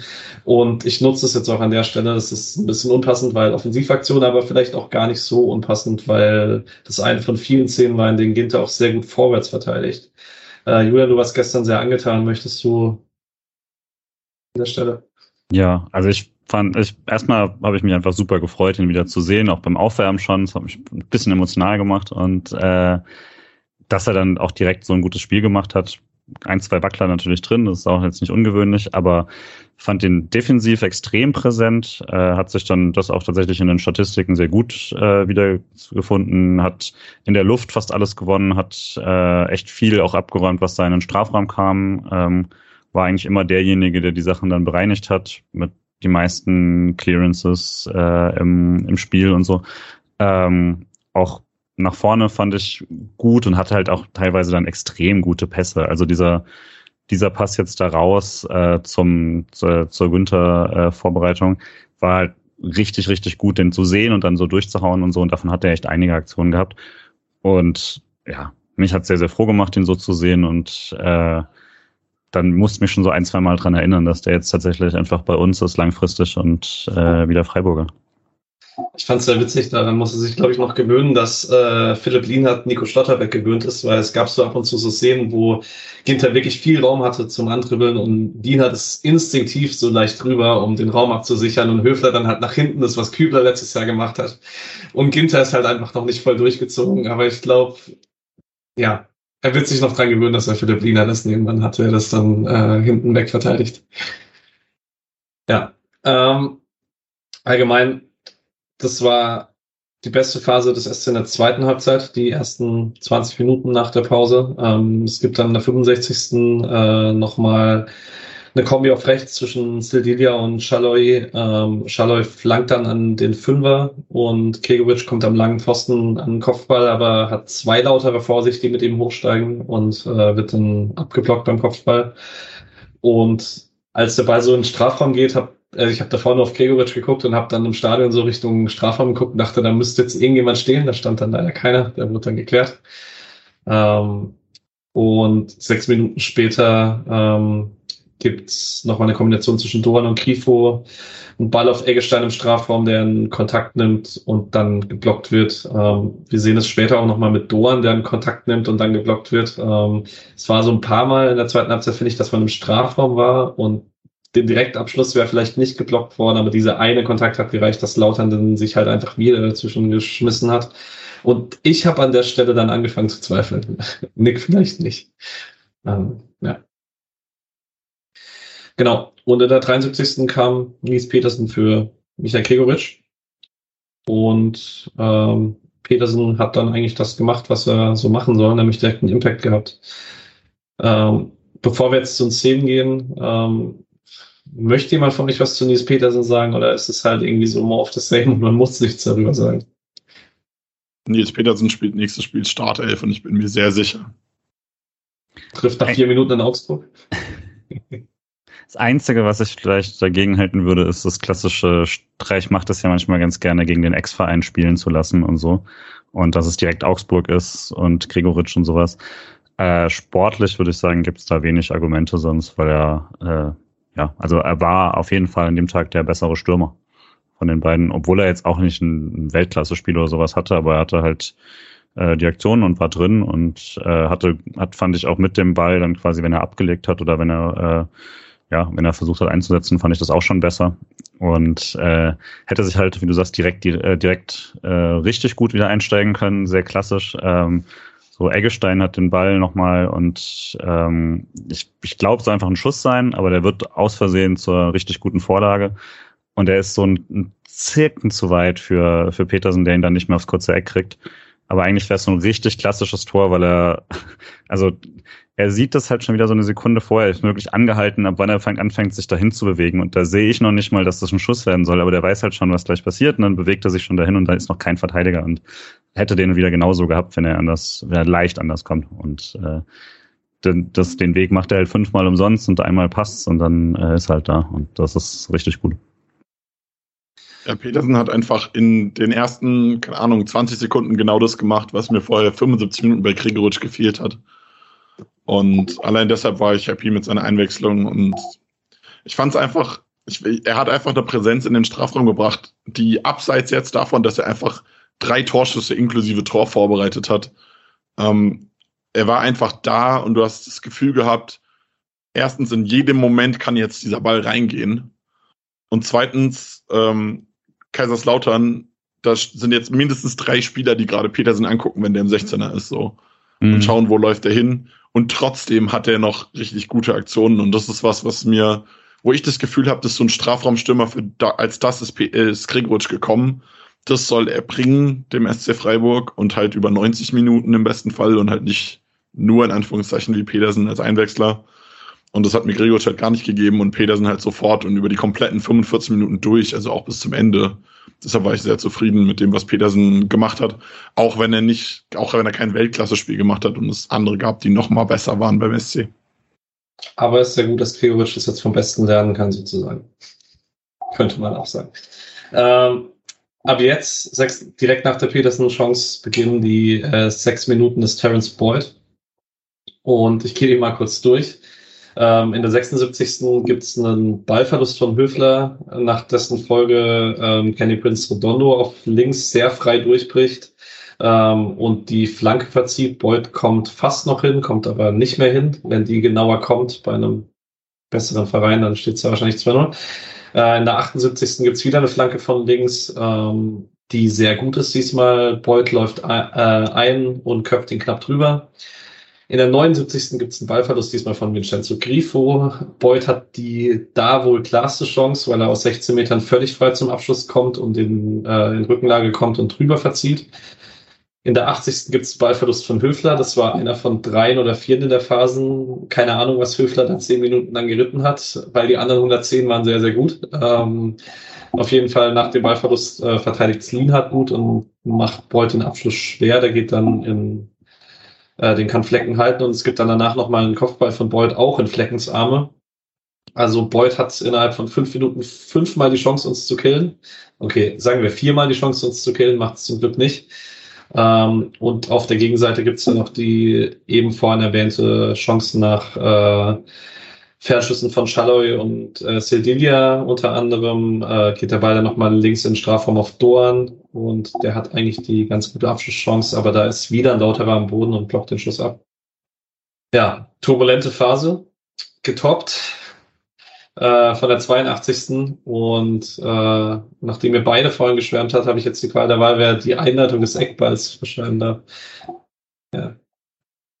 Äh, also auch weil Nick vorhin ja schon mal gesagt hat, dass äh, auch Doan ja sehr erfolgreiche äh, Triplings hatte. Das Ganze fängt schon eben damit an, dass er den Ball sehr, sehr weit hinten da rechts bekommt und wirklich ein krasses Tempo für die 82. Minute da entwickelt, wo Lautern auch gar nicht mehr hinterherkommt und da auch einen stehen lässt, dann im Schalay anspielt, der äh, gleich nochmal einen richtig schönen Move, äh, richtig schönes Tripling macht um jemanden. Und die Hereingabe ist dann, wird dann zur Ecke geklärt. Wäre, glaube ich, gar nicht so gefährlich geworden, tatsächlich. Ähm, aber äh, man sieht dann auch im TV-Ding gar nicht die, die Ecke sofort, weil die noch irgendwie in der Wiederholung sind, aber sie führen es schnell aus. Ähm, Grifo und am kurzen Pfosten ist Petersen und da war dann Schuster danach ja auch richtig sauer, weil es jetzt nicht das, äh, das die, nicht die hinterste Seite des äh, SC Freiburg Playbooks sein dürfte. Ähm, und Petersen ist dann schießt direkt, da ist dann noch ein Lauterer, der es abblockt und gibt dann nochmal herein, so am und am Fünfer ist dann Schalay, der da gegen die Laufrichtung abschließt und das äh, auch schön macht. Wenn das hundertprozentig Absicht war, weiß ich nicht, aber es war auf jeden Fall sehr hübsch. Ähm, und also von, von vorne bis hinten einfach eine richtig gute Szene vom SC, die da sehr wach waren und äh, das dann auch durchaus erzwungen haben, finde ich. Es war einer meiner intensivsten Torjubel äh, in letzter Zeit. Ich weiß nicht, vielleicht äh, kommt mir alles ein bisschen intensiver vor, weil durch Corona so viel Vermissung da war, aber äh, beim 1-1 bin ich ordentlich ausgerastet und ich weiß, dass mir Nick auch sehr laut ins Ohr geschrien hat beim 1-1. da war ich kurz vor meiner Sturz, glaube ich. Ähm, ja, auch sehr cool, äh, Schalloy, wie er nach dem 1-1 äh, zur Kurve hingeht, ähm, zum Jubeln. Das äh, war ein sehr schöner Moment. Ja, ähm, und dann war aber auch ein bisschen Feuer drin im Spiel. Ähm, in der 86. gibt's eine Rudelbildung. Ähm, Juna hat mir hier das gerade mal nochmal aufgeschrieben, weil ich habe eben das Real Life nicht gesehen. Ähm, Bünning blockt Stiltilia. Ähm, und Freiburg spielt dann weiter, weil Bünning liegt am Boden, also er blockt halt Sedelia, aber verliert, weil Sedelia halt ein Monster ist. Ähm, und dann gibt es einen Revanche-Fall an Grifo, weil Freiburg weiterspielt. Äh, dann eine Rudelbildung und es ist mir noch nicht so ganz klar, was Grifo gemacht hat. Ja, es war irgendwie auch ganz wild, weil ich auch gar nicht verstanden habe, wieso der so in Sidia reinrennt. Der hat den Ball ja gar nicht. Also es war irgendwie, der kam mit 50 Metern Anlauf und hat einfach nur Sidia umgerannt und es war super wild, weil Sidia halt, also wenn das Ike gestanden wäre, der wäre zur Seitenlinie rausgeflogen. Aber Cedilia hat halt einfach kurz die Schulter reingestellt und der hat sich halt voll hingelegt. Und es war ziemlich lustig tatsächlich. Ähm, aber die äh, TV-Kameras haben es auch nicht geschafft aufzulösen, was Grifo jetzt eigentlich gemacht hat. Also das war genau aus dem Bild da draußen und es gab auch, zumindest habe ich keine gesehen, ähm, keine Wiederholung, in der gezeigt wurde, was Grifo jetzt gemacht hat. Ich weiß gar nicht mehr, wer es war. Irgendwer hat im Stadion zu mir gesagt, Grifo hatte irgendwie den umgeschubst, dann irgendwie in so einem Kopf-an-Kopf-Ding oder sowas. Ich weiß nicht, ob du da mehr sagen kannst, Patrick. Also ich habe auf jeden Fall gesehen, wie Grifo auf ihn zuläuft und dass er halt ihn berührt und dass dann danach Zimmer ist es, glaube ich, wenn ich mich nicht sehr täusche, am Boden liegt, der halt davor das Revanche-Foul zieht gegen Grifo. Ähm, aber es ist halt im Rücken vom Schiedsrichter und es war halt auch zu weit weg von mir. Es war ja fast genau vom Mittelpunkt, ähm, dass ich halt nicht sehe, ob er ihn nur an der Brust schuckt oder ob er ihn ins Gesicht fasst. Aber es ist halt sagen wir so, es ist der glücklichste Moment, um das zu machen, weil es halt kein VAR gibt in der ersten Runde vom DFB-Pokal. Da kannst du es im Rücken vom Schiedsrichter mal machen. Fand ich auch sehr angenehm in der Szene, dass ich einfach wusste, es meldet sich jetzt nicht gleich noch jemand von Dingen, entweder sie haben was gesehen oder halt nicht und dann geht's weiter. Ähm, fand ich auch bei den Toren sehr angenehm. Äh, ich, also ich dafür, dass sich die Lauterer sehr über die Szene aufgeregt haben, finde ich wirklich, die gibt es nicht her, weil erstmal eben, es war kein Foul von Sidia, sondern das hat er richtig gesehen. Wenn, dann ist es ein Foul von Bünning, der verliert halt und deswegen liegt er auf dem Boden. Ähm, und Lautern ist dann sauer und dann versucht er, also Grifo spielt den Ball weiter und wird dann halt umgecheckt, weil, äh, also es klar ist als, als Revanche halt dafür, dass äh, man jetzt hier weiterspielt. Ähm, und deswegen, also kann sein, dass sie irgendwie zwischen den Halbzeiten irgendwie was gezeigt haben oder sowas, aber ansonsten gab das Sache für mich jetzt nichts groß her. äh, dass dann Grifo und äh, immer dann Kopf an Kopf gehen. Ich glaube nicht, dass man da dann so zusammenbrechen musste, es sei denn, es gab jetzt irgendwas, aber dann hätte ich das mittlerweile vermutlich als wütendes Video irgendwo mal von einem Lautra gesehen. Das Ding ist irgendwie, dass äh, ich auch nicht verstehe, warum Spieler sich noch darüber aufregen, dass die Gegner nicht rausspielen. Es wurde jetzt schon hundertmal gesagt, der Schiedsrichter unterbricht die Partie. Der Schiedsrichter hat aktiv gewedelt, weiterspielen, weiterspielen. Also dann spiel doch weiter. Und es war ja jetzt auch nicht so, wie tatsächlich später dann bei Lienhardt, der K.O. irgendwie oder zumindest irgendwie gefühlt K.O. am Boden lag, wo der Schiri dann halt wirklich gesagt hat, okay, da könnte jetzt wirklich was sein und abgepfiffen hat sondern der ist halt gegen den gerannt und lag dann auf dem Boden. Da war nichts irgendwie im Argen, wo man jetzt sagen könnte, okay, da ist jetzt irgendwie was. Und ich glaube, es war auch irgendwie direkt vor den Trainerbänken, wenn ich es richtig im Kopf habe. Das heißt, irgendwie, wenn was gewesen wäre, hätte der Medical Staff das wahrscheinlich auch sofort erkannt und hätte dann hingehen können oder so. Also ich verstehe diese ganze Aufregung bei der Szene einfach gar nicht. Für mich übrigens das Hauptargument, dass Grifo irgendwas gemacht hat, was vielleicht nicht ganz regeltechnisch konform war, das äh, Streichen vier Minuten später rausnimmt. Und da sich vielleicht dachte, Grifo ist jetzt, äh, kennt ihn ja wahrscheinlich auch ein bisschen, dass er, wenn er mal emotional angestachelt ist, dass es nicht unbedingt besser wird. Äh, auf jeden Fall kommt in der 90. Daniel Kofi Trey für, zu seinem Pflichtspieldebüt für Freiburg. Ähm, und da ist jetzt keine genaue Szene gab, wo er so extrem zum äh, Vorschein kam, würde ich gerade mal nach dem allgemeinen Eindruck fragen, wie fandet ihr ihn denn? Offene Frage in die Runde. Ich fand ihn jetzt auch tatsächlich unscheinbarer, als ich dachte, quasi von dem, was ich, wie ich ihn erwartet habe. Ähm, jetzt auch nicht, nicht mies in irgendeiner Form oder sowas, aber jetzt auch nicht, äh, jetzt nicht keine Erleuchtung oder so. Äh, hätte sich direkt halt fantastisch einsteigen können, mit wenn er äh, in der letzten Sekunde vor oder der dritten Nachspielzeitminute da den Kopf reinbekommen hätte, nachdem Doan da echt schön sich wieder durchgesetzt hat, schön getribbelt hat und eine Flanke reingeschlagen hat. Der verpasste ihn so zehn Zentimeter mit dem Kopf. Wenn er den irgendwie reinhält und der geht rein, dann ist das Spiel rum. Das wäre natürlich cool gewesen für ihn. Ähm, Ansonsten war jetzt die Szene, die ich am präsentesten habe, tatsächlich, wie er später, äh, ich glaube, Bünning ins, äh, ins Gesicht haut und Geld bekommt. Ähm, das war dann tatsächlich eine strittige Szene, äh, in der in der erwähnten Lienhardt-Szene. Ähm, ja, ansonsten habe ich jetzt keinen, keinen unmittelbaren Eindruck, der anders ist als jetzt von den äh, Vorbereitungssachen von ihm. Ich kann vielleicht noch sagen, ich habe also das habe ich ja ein bisschen erwartet, weil mir das sehr, sehr lobend erwähnt wurde. Es war krass auffällig, dass er äh, immer den Blick über seine Schulter gewählt hat, bevor er einen Ball angenommen hat. Also sich immer orientiert, wo äh, wie der Raum um ihn herum aussieht. Und das hat auch in ein, zwei Situationen ganz gut funktioniert. Ähm, war jetzt auch nicht überraschend so gut, wie er in der Sache in der zweiten Liga war, dass das jetzt gegen eine Zweitligamannschaft gut funktioniert. Ähm, und die äh, eine Eckballabsicherung, als er einen langen Ball verteidigen musste, wo ich so dachte, oh Gott, das ist jetzt keine schöne Szene, wo ich einen Offensivspieler stehen haben möchte, aber ja. Allgemein. Äh, Dies ist die Szene, Entschuldigung, ich muss da reingehen. Ähm, Wobu stand neben mir, also bei der Szene. Und äh, der hat mich, der, der, der irgendwie war total panisch und ich meinte so, der ist frisch, der läuft den ab, total entspannt. Und ich glaube, Obo war es, er hatte total Panik, dass da jetzt was passiert, weil das Trey ist. Und ich dachte mir so, oh, der läuft 10 km schneller, ist entspannt. das war sehr geil. Also da habe ich, das war eine sehr lustige Szene tatsächlich. Ja, ist richtig. Ähm, ja, und dann ging es in die Verlängerung und mir ging es nicht so schlecht wie in Berlin, aber Berlin kam wieder hoch und mir ging es echt nicht so geil. ich weiß nicht, wie ging es euch zu dem Zeitpunkt? Wart ihr irgendwie entspannt, weil ihr dachtet, also ich war objektiv deutlich entspannter als in Berlin, weil ich auch das Gefühl hatte, das Spiel, es läuft diesmal für uns. In Berlin hatte ich das Gefühl, das Spiel läuft gegen uns. Ähm, ging es euch da ähnlich? Ich war nach dem 1-1 deutlich ruhiger. Ähm, ich wollte halt natürlich keinen Elfmeter schießen, einfach. Ich will generell keins mehr, das hat, mir hat das gereicht. Ähm, und hatte jetzt aber nicht den Eindruck, dass man das irgendwie hergibt oder so. Ich war nervös, weil es halt Pokal ist und Verlängerung und so, aber es in der ersten Runde habe ich dann noch nicht so viel Emotionen investiert, dass es jetzt irgendwie, dass ich da total am Nervenzusammenbruch wäre oder so. Deswegen war okay. Ähm, und ich fand halt dadurch, dass der SC immer besser geworden ist und sich dann halt auch den verdienten Ausgleich geholt hat, war ich schon, ging ich schon davon aus, dass man die bessere Chance hat in der Verlängerung. Ich habe die Verlängerung äh, angepisst am Getränkestand äh, begonnen. ja. Entsprechend entspannt war ich dann, aber ich zurück ins Stadion gekommen bin. ähm, ja, keine Ahnung, ich hatte irgendwie das Gefühl, im Pokalfinale äh, ging es scheiße aus, aber da waren, war wir halt nicht der Favorit. Diesmal sind wir der Favoriten. Wenn wir das am Ende solide für uns entscheiden, dann kann ich damit voll gut leben.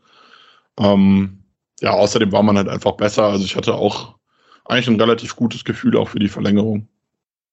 Äh, eine Szene, die ich noch vergessen habe aus der regulären Spielzeit in der 91. Äh, räumt äh, Lex Tyler Lobinger, den Namen muss ich einmal komplett aussprechen, äh, in bester griechisch-römischer Ringermanier äh, litt Stoan im vollen Lauf ab und ich weiß, das ist fußballregeltechnisch nur gelb, aber das hat so wenig mit dem Sport zu tun, dass ich mir immer noch wünschen würde, man hätte für sowas eine Zeitstrafe, weil das war ein sehr, sehr absurdes Play aber auch so wild, das war ja auch unnötig irgendwie. Also es war jetzt nicht so, als wäre Doan irgendwie kurz vor einem entscheidenden Angriff gewesen oder so, sondern er ist halt an ihm vorbeigetribbelt und der war angepisst und hat ihn dann einfach umgerissen.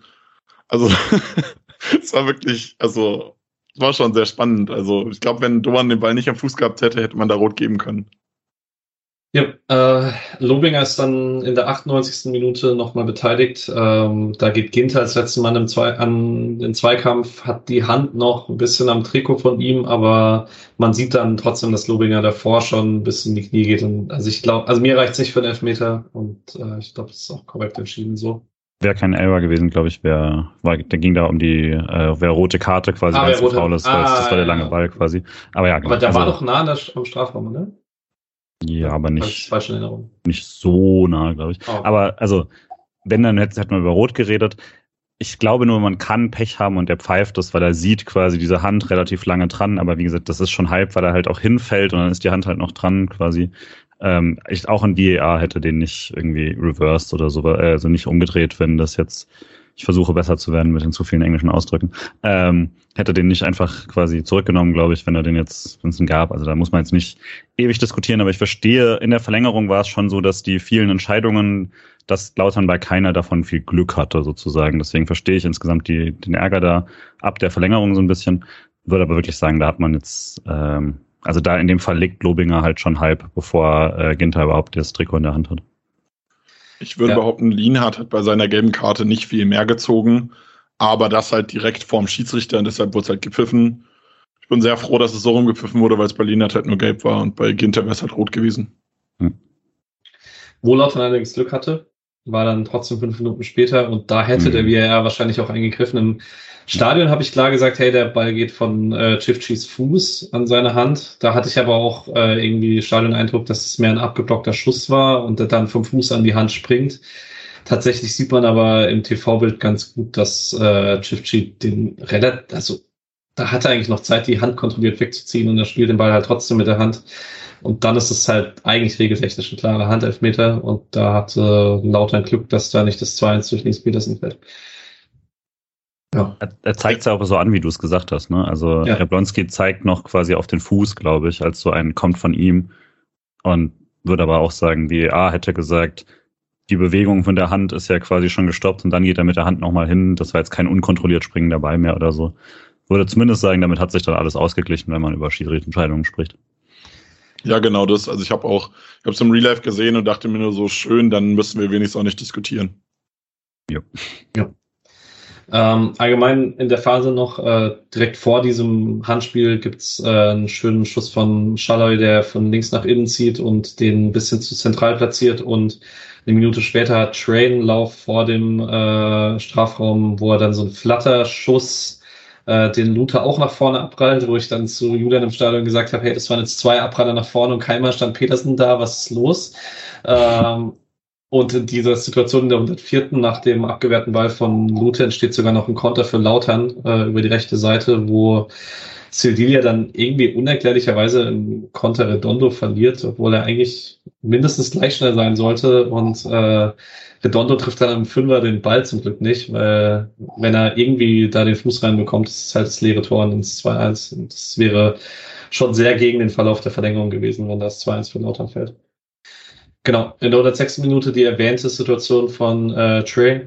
Direkt auch nachdem Lien hat diesen Ball an den Kopf bekommt, gibt es diese Rudelbildung, wo er Bünning ins äh, Gesicht fasst.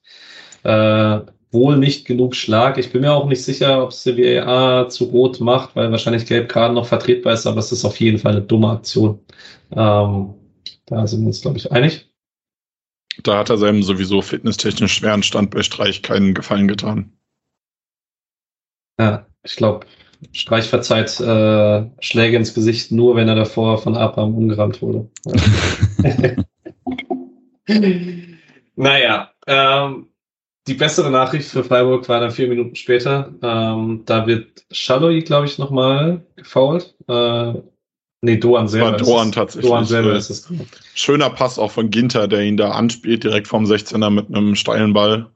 Und ähm, ich glaube, wenn Doan den Ball vorher kontrollierter annimmt und an den Mann bringt, One-Touch, muss man den nicht mal als Foul pfeifen, aber dadurch, dass der Doan verspringt, Doan dann entsprechend auch schmerzverzerrt fällt, ist das ein ordentlicher Freistoß.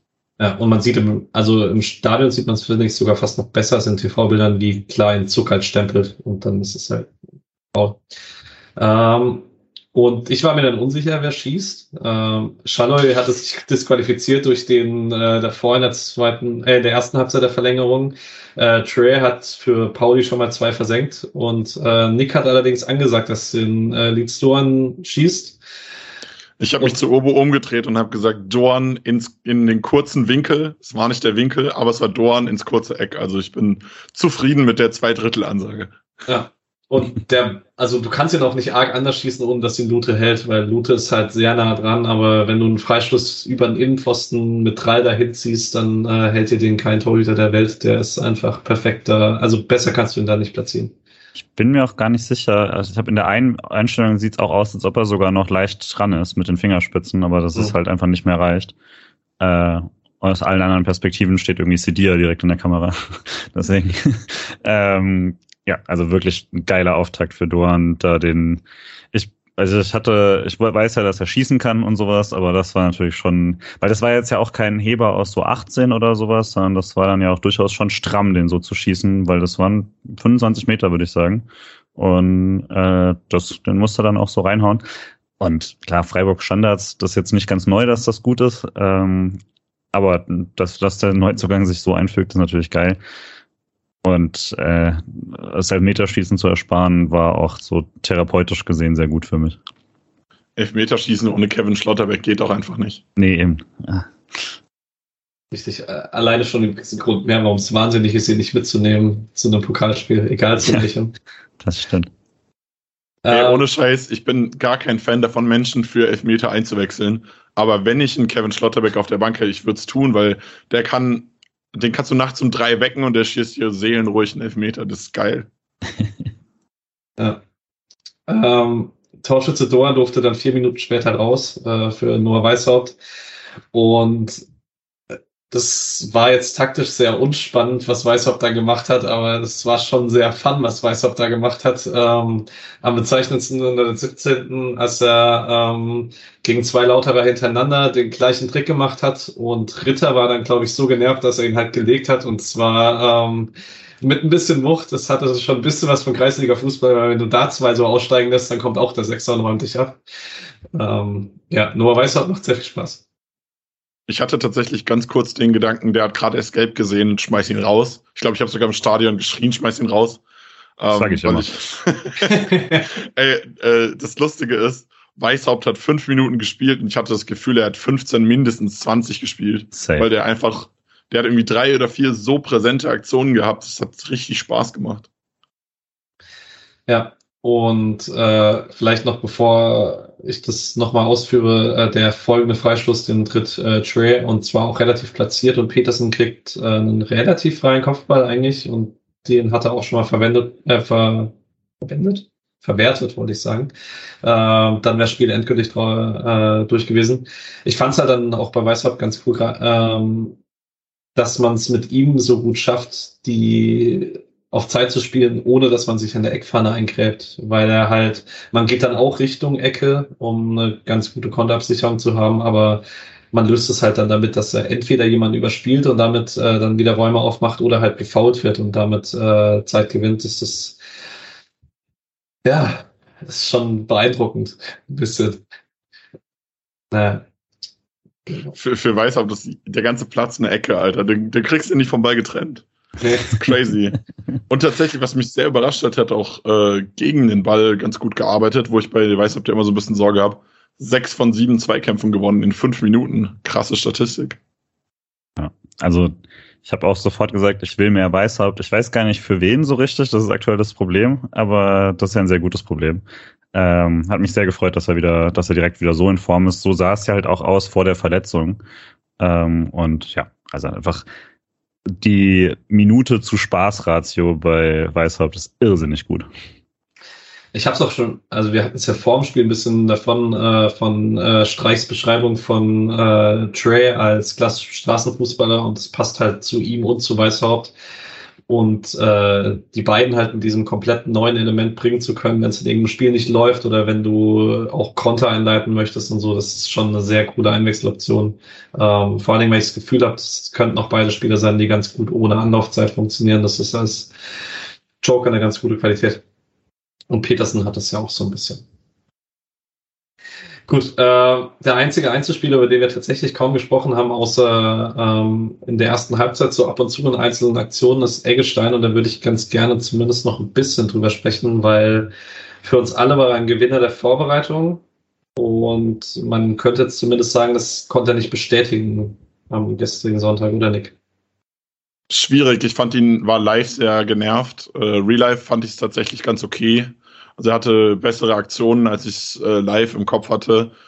Aber ist vielleicht auch die Position, die man im Stadion dann nicht immer so direkt im, im Blick hat. Ähm, passiert mir häufiger irgendwie, dass ich in der Zentrale so ein bisschen, bisschen Schwierigkeiten habe, irgendwie das dann so wahrzunehmen, wenn da dann auch gute Läufe drin sind, wenn man dann, weil der ja auch immer überall so ein bisschen ist. Das hat mir ganz gut gefallen. Das war jetzt auch nicht überragend. Also es war eine Mischung aus, der, aus den Testspielen, wo ja die ersten zwei nicht gut war, die zweiten zwei richtig gut wenn er es jetzt schafft, eher so ein bisschen an die zweiten zwei anzuknüpfen in die Liga, dann glaube ich, dann wird auch ein potenzieller Neuzugang ihm den Platz nicht streitig machen. Wenn er so bleibt, wird es zumindest, je nachdem, wer kommt, äh, ich bin mir sicher, dass jemand kommt, aber je nachdem, wer kommt, äh, wird es da jedenfalls relativ spannend dann vielleicht noch. Ist ja auch passend, dass in einem Testspiel die erste Hälfte eher schwach war und die zweite gut und das gestern ja auch ein bisschen so war, dass die erste Halbzeit eher schwach war und ab der Halbzeit es ganz gut aussah. Das hatte ich nämlich auch als Stadion-Eindruck. Und äh, das, äh, ich freue mich auch für ihn, dass der Fehler vom 1-0 dann äh, keine zu großen Auswirkungen hatte.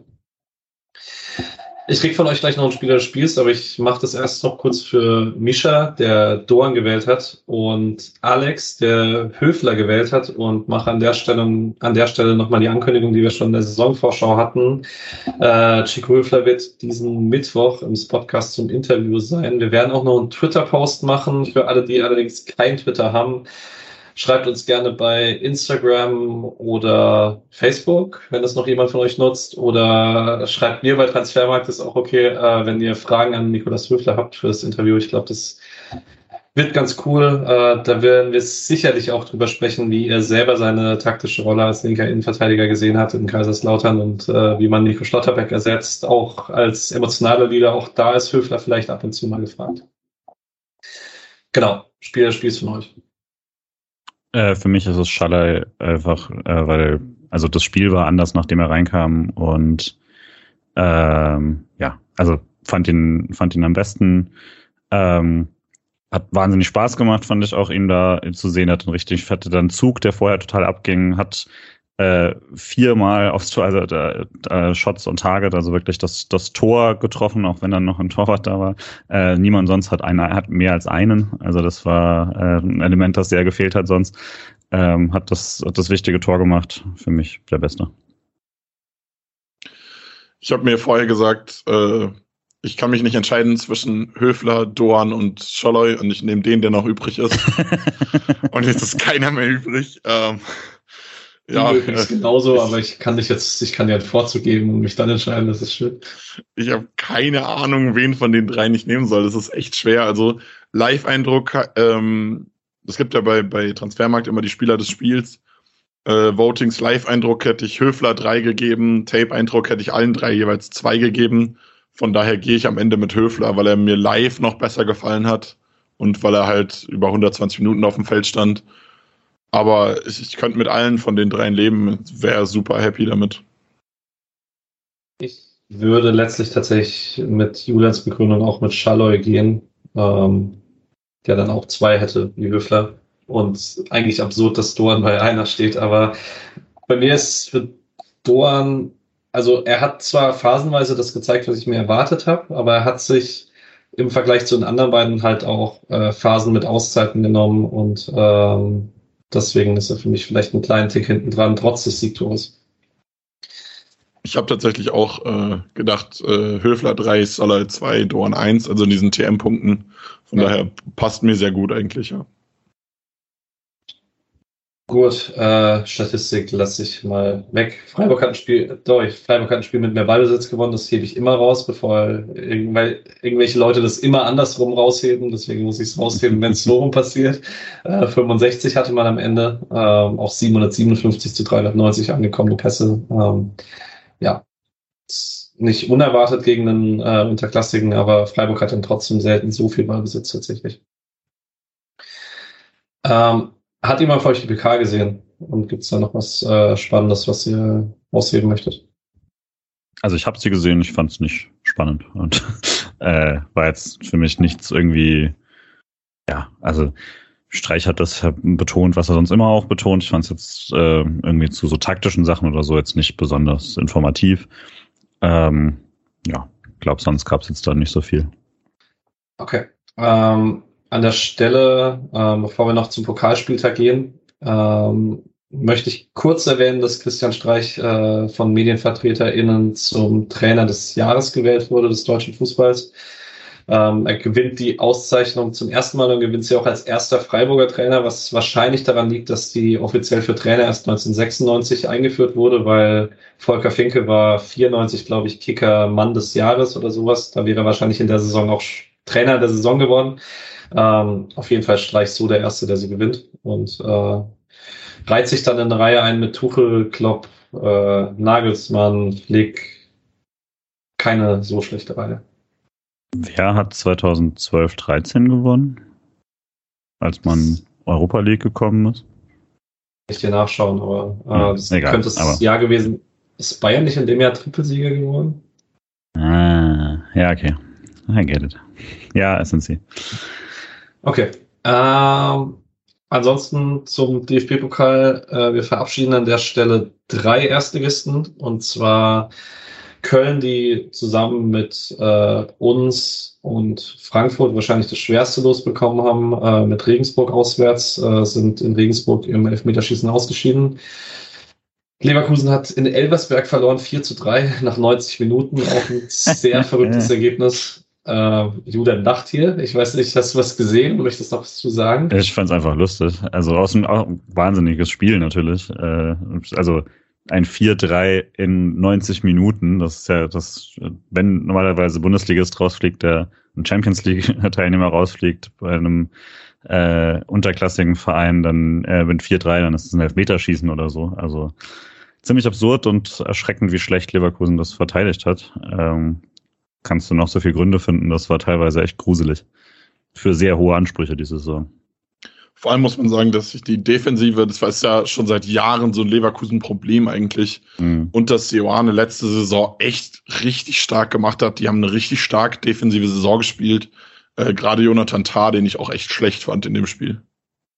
Ja, und als dritter Erstligist ist gestern auch Hertha bei einem Zweitligisten raus. Das hab ich, die habe ich jetzt trotzdem nicht als eines der drei härtesten Lose erwähnt, weil Braunschweig im Saisonstart einen wirklich äh, schwachen Eindruck hinterlassen haben, hat. Die haben gestern Hertha in einem sehr verrückten Spiel nach 4-4 nach 120 Minuten äh, 6-5 im Elfmeterschießen äh, geschlagen. Das ist jetzt allerdings auch nicht die große Überraschung, dass Hertha BSC in der ersten Pokalrunde ausscheidet. Ich muss mich gerade noch korrigieren. Ich meinte Tabsoba und nicht Tar. Ich glaube, Tar hat gar nicht gespielt. Entschuldigung. Ja. Ähm, alles gut. Ähm, Hoffenheim hat sich sehr knapp weitergewirkt gegen Viertligist Rödinghausen. Das wäre die größte Blamage gewesen, wenn es Hoffenheim gekostet hätte da. Die haben sich spät gerettet. Und eigentlich äh, Julia hat es mir rausgeschrieben und wir haben aber jetzt letzte Saison so viel Schlechtes über Fürth gesprochen, dass ich es eigentlich echt nicht erwähnen möchte, aber Fürth scheidet beim Fünftligisten Stuttgarter Kickers äh, aus und hat damit weiterhin seit Februar kein Pflichtspiel mehr gewonnen. Es ist sehr toughe Times als Kräuter Fürth Supporter. Ja. Ansonsten, ich weiß nicht, äh, ich habe nicht so viel Pokal gesehen. Ich habe Samstagmittag die Konferenz ein bisschen gesehen und Freitagabend ein bisschen, aber nicht genug, um über irgendwas wirklich was zu sagen. Ich weiß nicht, ob jemand von euch noch möchte. Ich habe auch nicht genug gesehen. Also ich habe in das Leverkusen-Spiel reingeguckt, weil es halt ergebnismäßig spannend war. Habe ich Real Life so ein bisschen reingeguckt. Aber sonst war ich das Wochenende unterwegs. Alright. Ähm, fand's noch äh, die einzige Sache, die ich vielleicht die man noch erwähnen kann mit Freiburg-Bezug, äh, dass in den Dortmunder Medien auch von äh, Terzic selber, dass es eigentlich nur darum geht, ob Hummels oder Süle neben Schlotterbeck spielen oder ob man die Dreierkette mit allen dreien spielt und in keiner Konstellation, die aktuell diskutiert wird, Nico nicht spielt, ähm, spricht für einen Status, den er sich dort schnell erarbeitet hat. Ähm, war wohl auch ein ganz gutes Spiel im Freitagabend, von dem, was ich so gehört habe, von Leuten, die es gesehen haben. Ja, was man äh, noch erwähnen kann, äh, Ex-Freiburger Marvin Pieringer, Viererpack im Debütspiel für Paderborn. Äh, es ist 10-0 ausgegangen, aber vier Buden halt von Pieringer. Der, das fand ich spannend. Ich hab, äh, dachte eigentlich, hat bei Schalke eine gute Vorbereitung gespielt. Er hätte sogar Chancen, trotz äh, dem Neu Neuzugang Polter irgendwie zu spielen. Und dann wurde er verliehen und hat direkt so reingehauen, fand ich ganz nett. Ja, absolut erwähnenswert. Für alle Details da wird es Ende des Jahres wieder eine ehemalige Folge geben, aber da ist noch ein bisschen Zeit hin. Ähm, das schiebe ich mal ein bisschen von mir weg. Ähm, die Leihspieler können wir diese Woche ausfallen lassen, weil Lino Tempelmann noch äh, verletzt raus ist. Ähm, der Club ist weitergekommen, aber ähm, eben auf Tempelmann müssen wir noch ein bisschen verzichten. Ähm, bei den anderen Mannschaften, die Frauen haben noch spielfrei bis September. Ähm, bis gestern lief die Frauen-EM. Äh, wir haben es gestern leider echt kaum verfolgen können. Julian hatte kein Handy-Akku. Ich bin Auto gefahren. Äh, wir haben über SWR 3 als ab und zu mitbekommen, wie es äh, stand. Schade, dass wir das Finale nicht äh, sehen konnten. Also Julian hat äh, wohl die zweite Hälfte der Verlängerung noch gesehen. Ähm, ja, ich hab's versaut quasi. Ja, sobald ich geguckt habe, äh, fiel das Gegentor. äh, blame me. Ähm, ja, nee, ich fand, also vielleicht nur mal zum, zum Abschluss, war eine, ein echt sehr gutes Turnier ähm, und auch wirklich mit einem ungewohnten und positiven insgesamt Medienecho. Auch, dass die Leute, die sich damit immer beschäftigen, diesmal offensichtlich auch die äh, Verbreitung bekommen haben, äh, was in der Vergangenheit nicht so war. Gleichzeitig jetzt ist dann die Frage, wie man das mitnimmt. Und solange das Ganze unter dem Dach des DFB ist, habe ich da eigentlich keinerlei Hoffnung, dass das irgendwas bedeutet, weil es, also wie viel Hype irgendwas hat, ist irgendwie immer an sich umsonst, weil es geht halt darum, dass das strukturell jetzt äh, auch genutzt wird. Und ähm, mal gucken. Äh, es gab jetzt mehrfach dann Initiativen, mal schauen, was passiert. Aber letztlich äh, die un, uns bekannte Tamara Keller hat auch einen, finde ich, sehr schönen Kommentar für RBB 24 geschrieben, wo es dann auch nochmal darum ging, also dass, dass die äh, Strukturen einfach jetzt dann auch angegangen werden müssen und dass man jetzt nicht ähm, quasi vom Ergebnis, ah, es läuft sehr gut in Deutschland quasi äh, das daraus schließen sollte, dass man so weitermacht. Ähm, man kann hoffen, dass sie es, dass sie es mitnehmen. Heute auf dem Römer in Frankfurt war auf jeden Fall nochmal ein krasses Echo, also wirklich voller Römer, ähm, die da die Mannschaft empfangen haben. Und mal schauen, in, an der Stelle in gut einem Monat ist dann Beginn der Bundesliga-Saison. Und äh, weil das ja ein Freiburg-Podcast ist, kann man die Chance immer nutzen und ins Dreisamstadion kommen und äh, den SC spielen sehen. Ja, ich finde es ein bisschen schade, um nochmal äh, darauf zurückzukommen, dass Christian Streich Trainer des Jahres geworden ist. Äh, Martina Voss-Tecklenburg hatte auch 15 Stimmen abbekommen. Und ich würde behaupten, wenn man die Wahl jetzt nach dem Finale gemacht hätte und nicht vor dem Finale, ich mhm. weiß nicht, wann sie durchgeführt wurde, aber sie kam in dem Kick heraus, der Sonntagabend Redaktionsschluss hatte. Ähm, da hatte sie 15 Stimmen, dann hätte sie zumindest Domenico Tedesco mit 16 Stimmen noch eingeholt. und vielleicht auch sonst noch ein bisschen was nach oben gut gemacht, weil das echt eine coole EM war. Ich habe leider auch zeittechnisch nicht so viel verfolgt, wie ich eigentlich mir vorgenommen hatte zu verfolgen, aber es war richtig schöner Fußball dabei, äh, wie auch Christian Streich in der PK vom Spiel gesagt hatte. Das eine Spiel mit Spanien sehr gelobt. Also es war sehr, sehr cooler Fußball, macht sehr viel Spaß. Äh, geht zum SC Freiburg zu den Frauen. Ähm, kurz zu einer, die Wahl ist Ende Mai. Ähm, kann man gerade bei solchen Sachen ein bisschen diskutieren, weil ähm, sagen wir so, bis nächstes Jahr Mai ist die Frage, wie viel da noch dran gedacht wird. Also ähm, ist ja auch normalerweise so nach äh, Männer-WMs oder EMs so gewesen, dass dann die herausstechenden ein Jahr später. Naja, aber es soll halt ein Saison-Award sein, deswegen. Alright, äh, apropos Dreisam-Stadion, ich glaube, die Überleitung kann ich gut nutzen. Ähm, die zweite Mannschaft spielt nächsten Samstag um 14 Uhr nicht im besagten Dreisamstadion, sondern in Bayreuth beim Drittliga-Aufsteiger. Ähm, die hatten dieses Wochenende auch spielfrei. Die dritte Liga hat auch pausiert, weil da viele Mannschaften von der ersten DFB-Pokal-Hauptrunde ähm, der Männer betroffen waren. Und die U19 beginnt am 13. August, also das noch zwei Wochen hin, um 11 Uhr gegen Unterhaching. Das wird dann, soweit ich weiß, immer noch im Mösle stattfinden. Also zumindest ist mir nichts anderes bekannt. Gut, ähm, gucken wir kurz voraus auf nächste Woche für die Profis der Männer. Ähm, da beginnt nämlich nächste Saison die Bundesliga. Nächste Saison die Bundesliga, nächste Woche die Bundesliga ist es spät. ähm, und zwar um 15.30 Uhr in Augsburg. Ähm, sehr attraktives äh, Los zum Anfang der Liga. Ähm, und es gibt halt direktes Wiedersehen mit Demirovic. Äh, wir haben das jetzt letzte Woche im Podcast behandelt, deswegen würde ich, glaube ich, den Demi-Abschied hier jetzt nicht nochmal ausführen. Ähm, sondern allgemein fragen. Nick, du guckst, glaube ich, viele Testspiele, deswegen ist es am klügsten, dich zu fragen, auch wenn du gestern Augsburg nicht gesehen haben kannst, weil das gleichzeitig mit uns war. Ähm, weißt du so ein bisschen, was man bei Augsburg unter Maßen erwarten kann?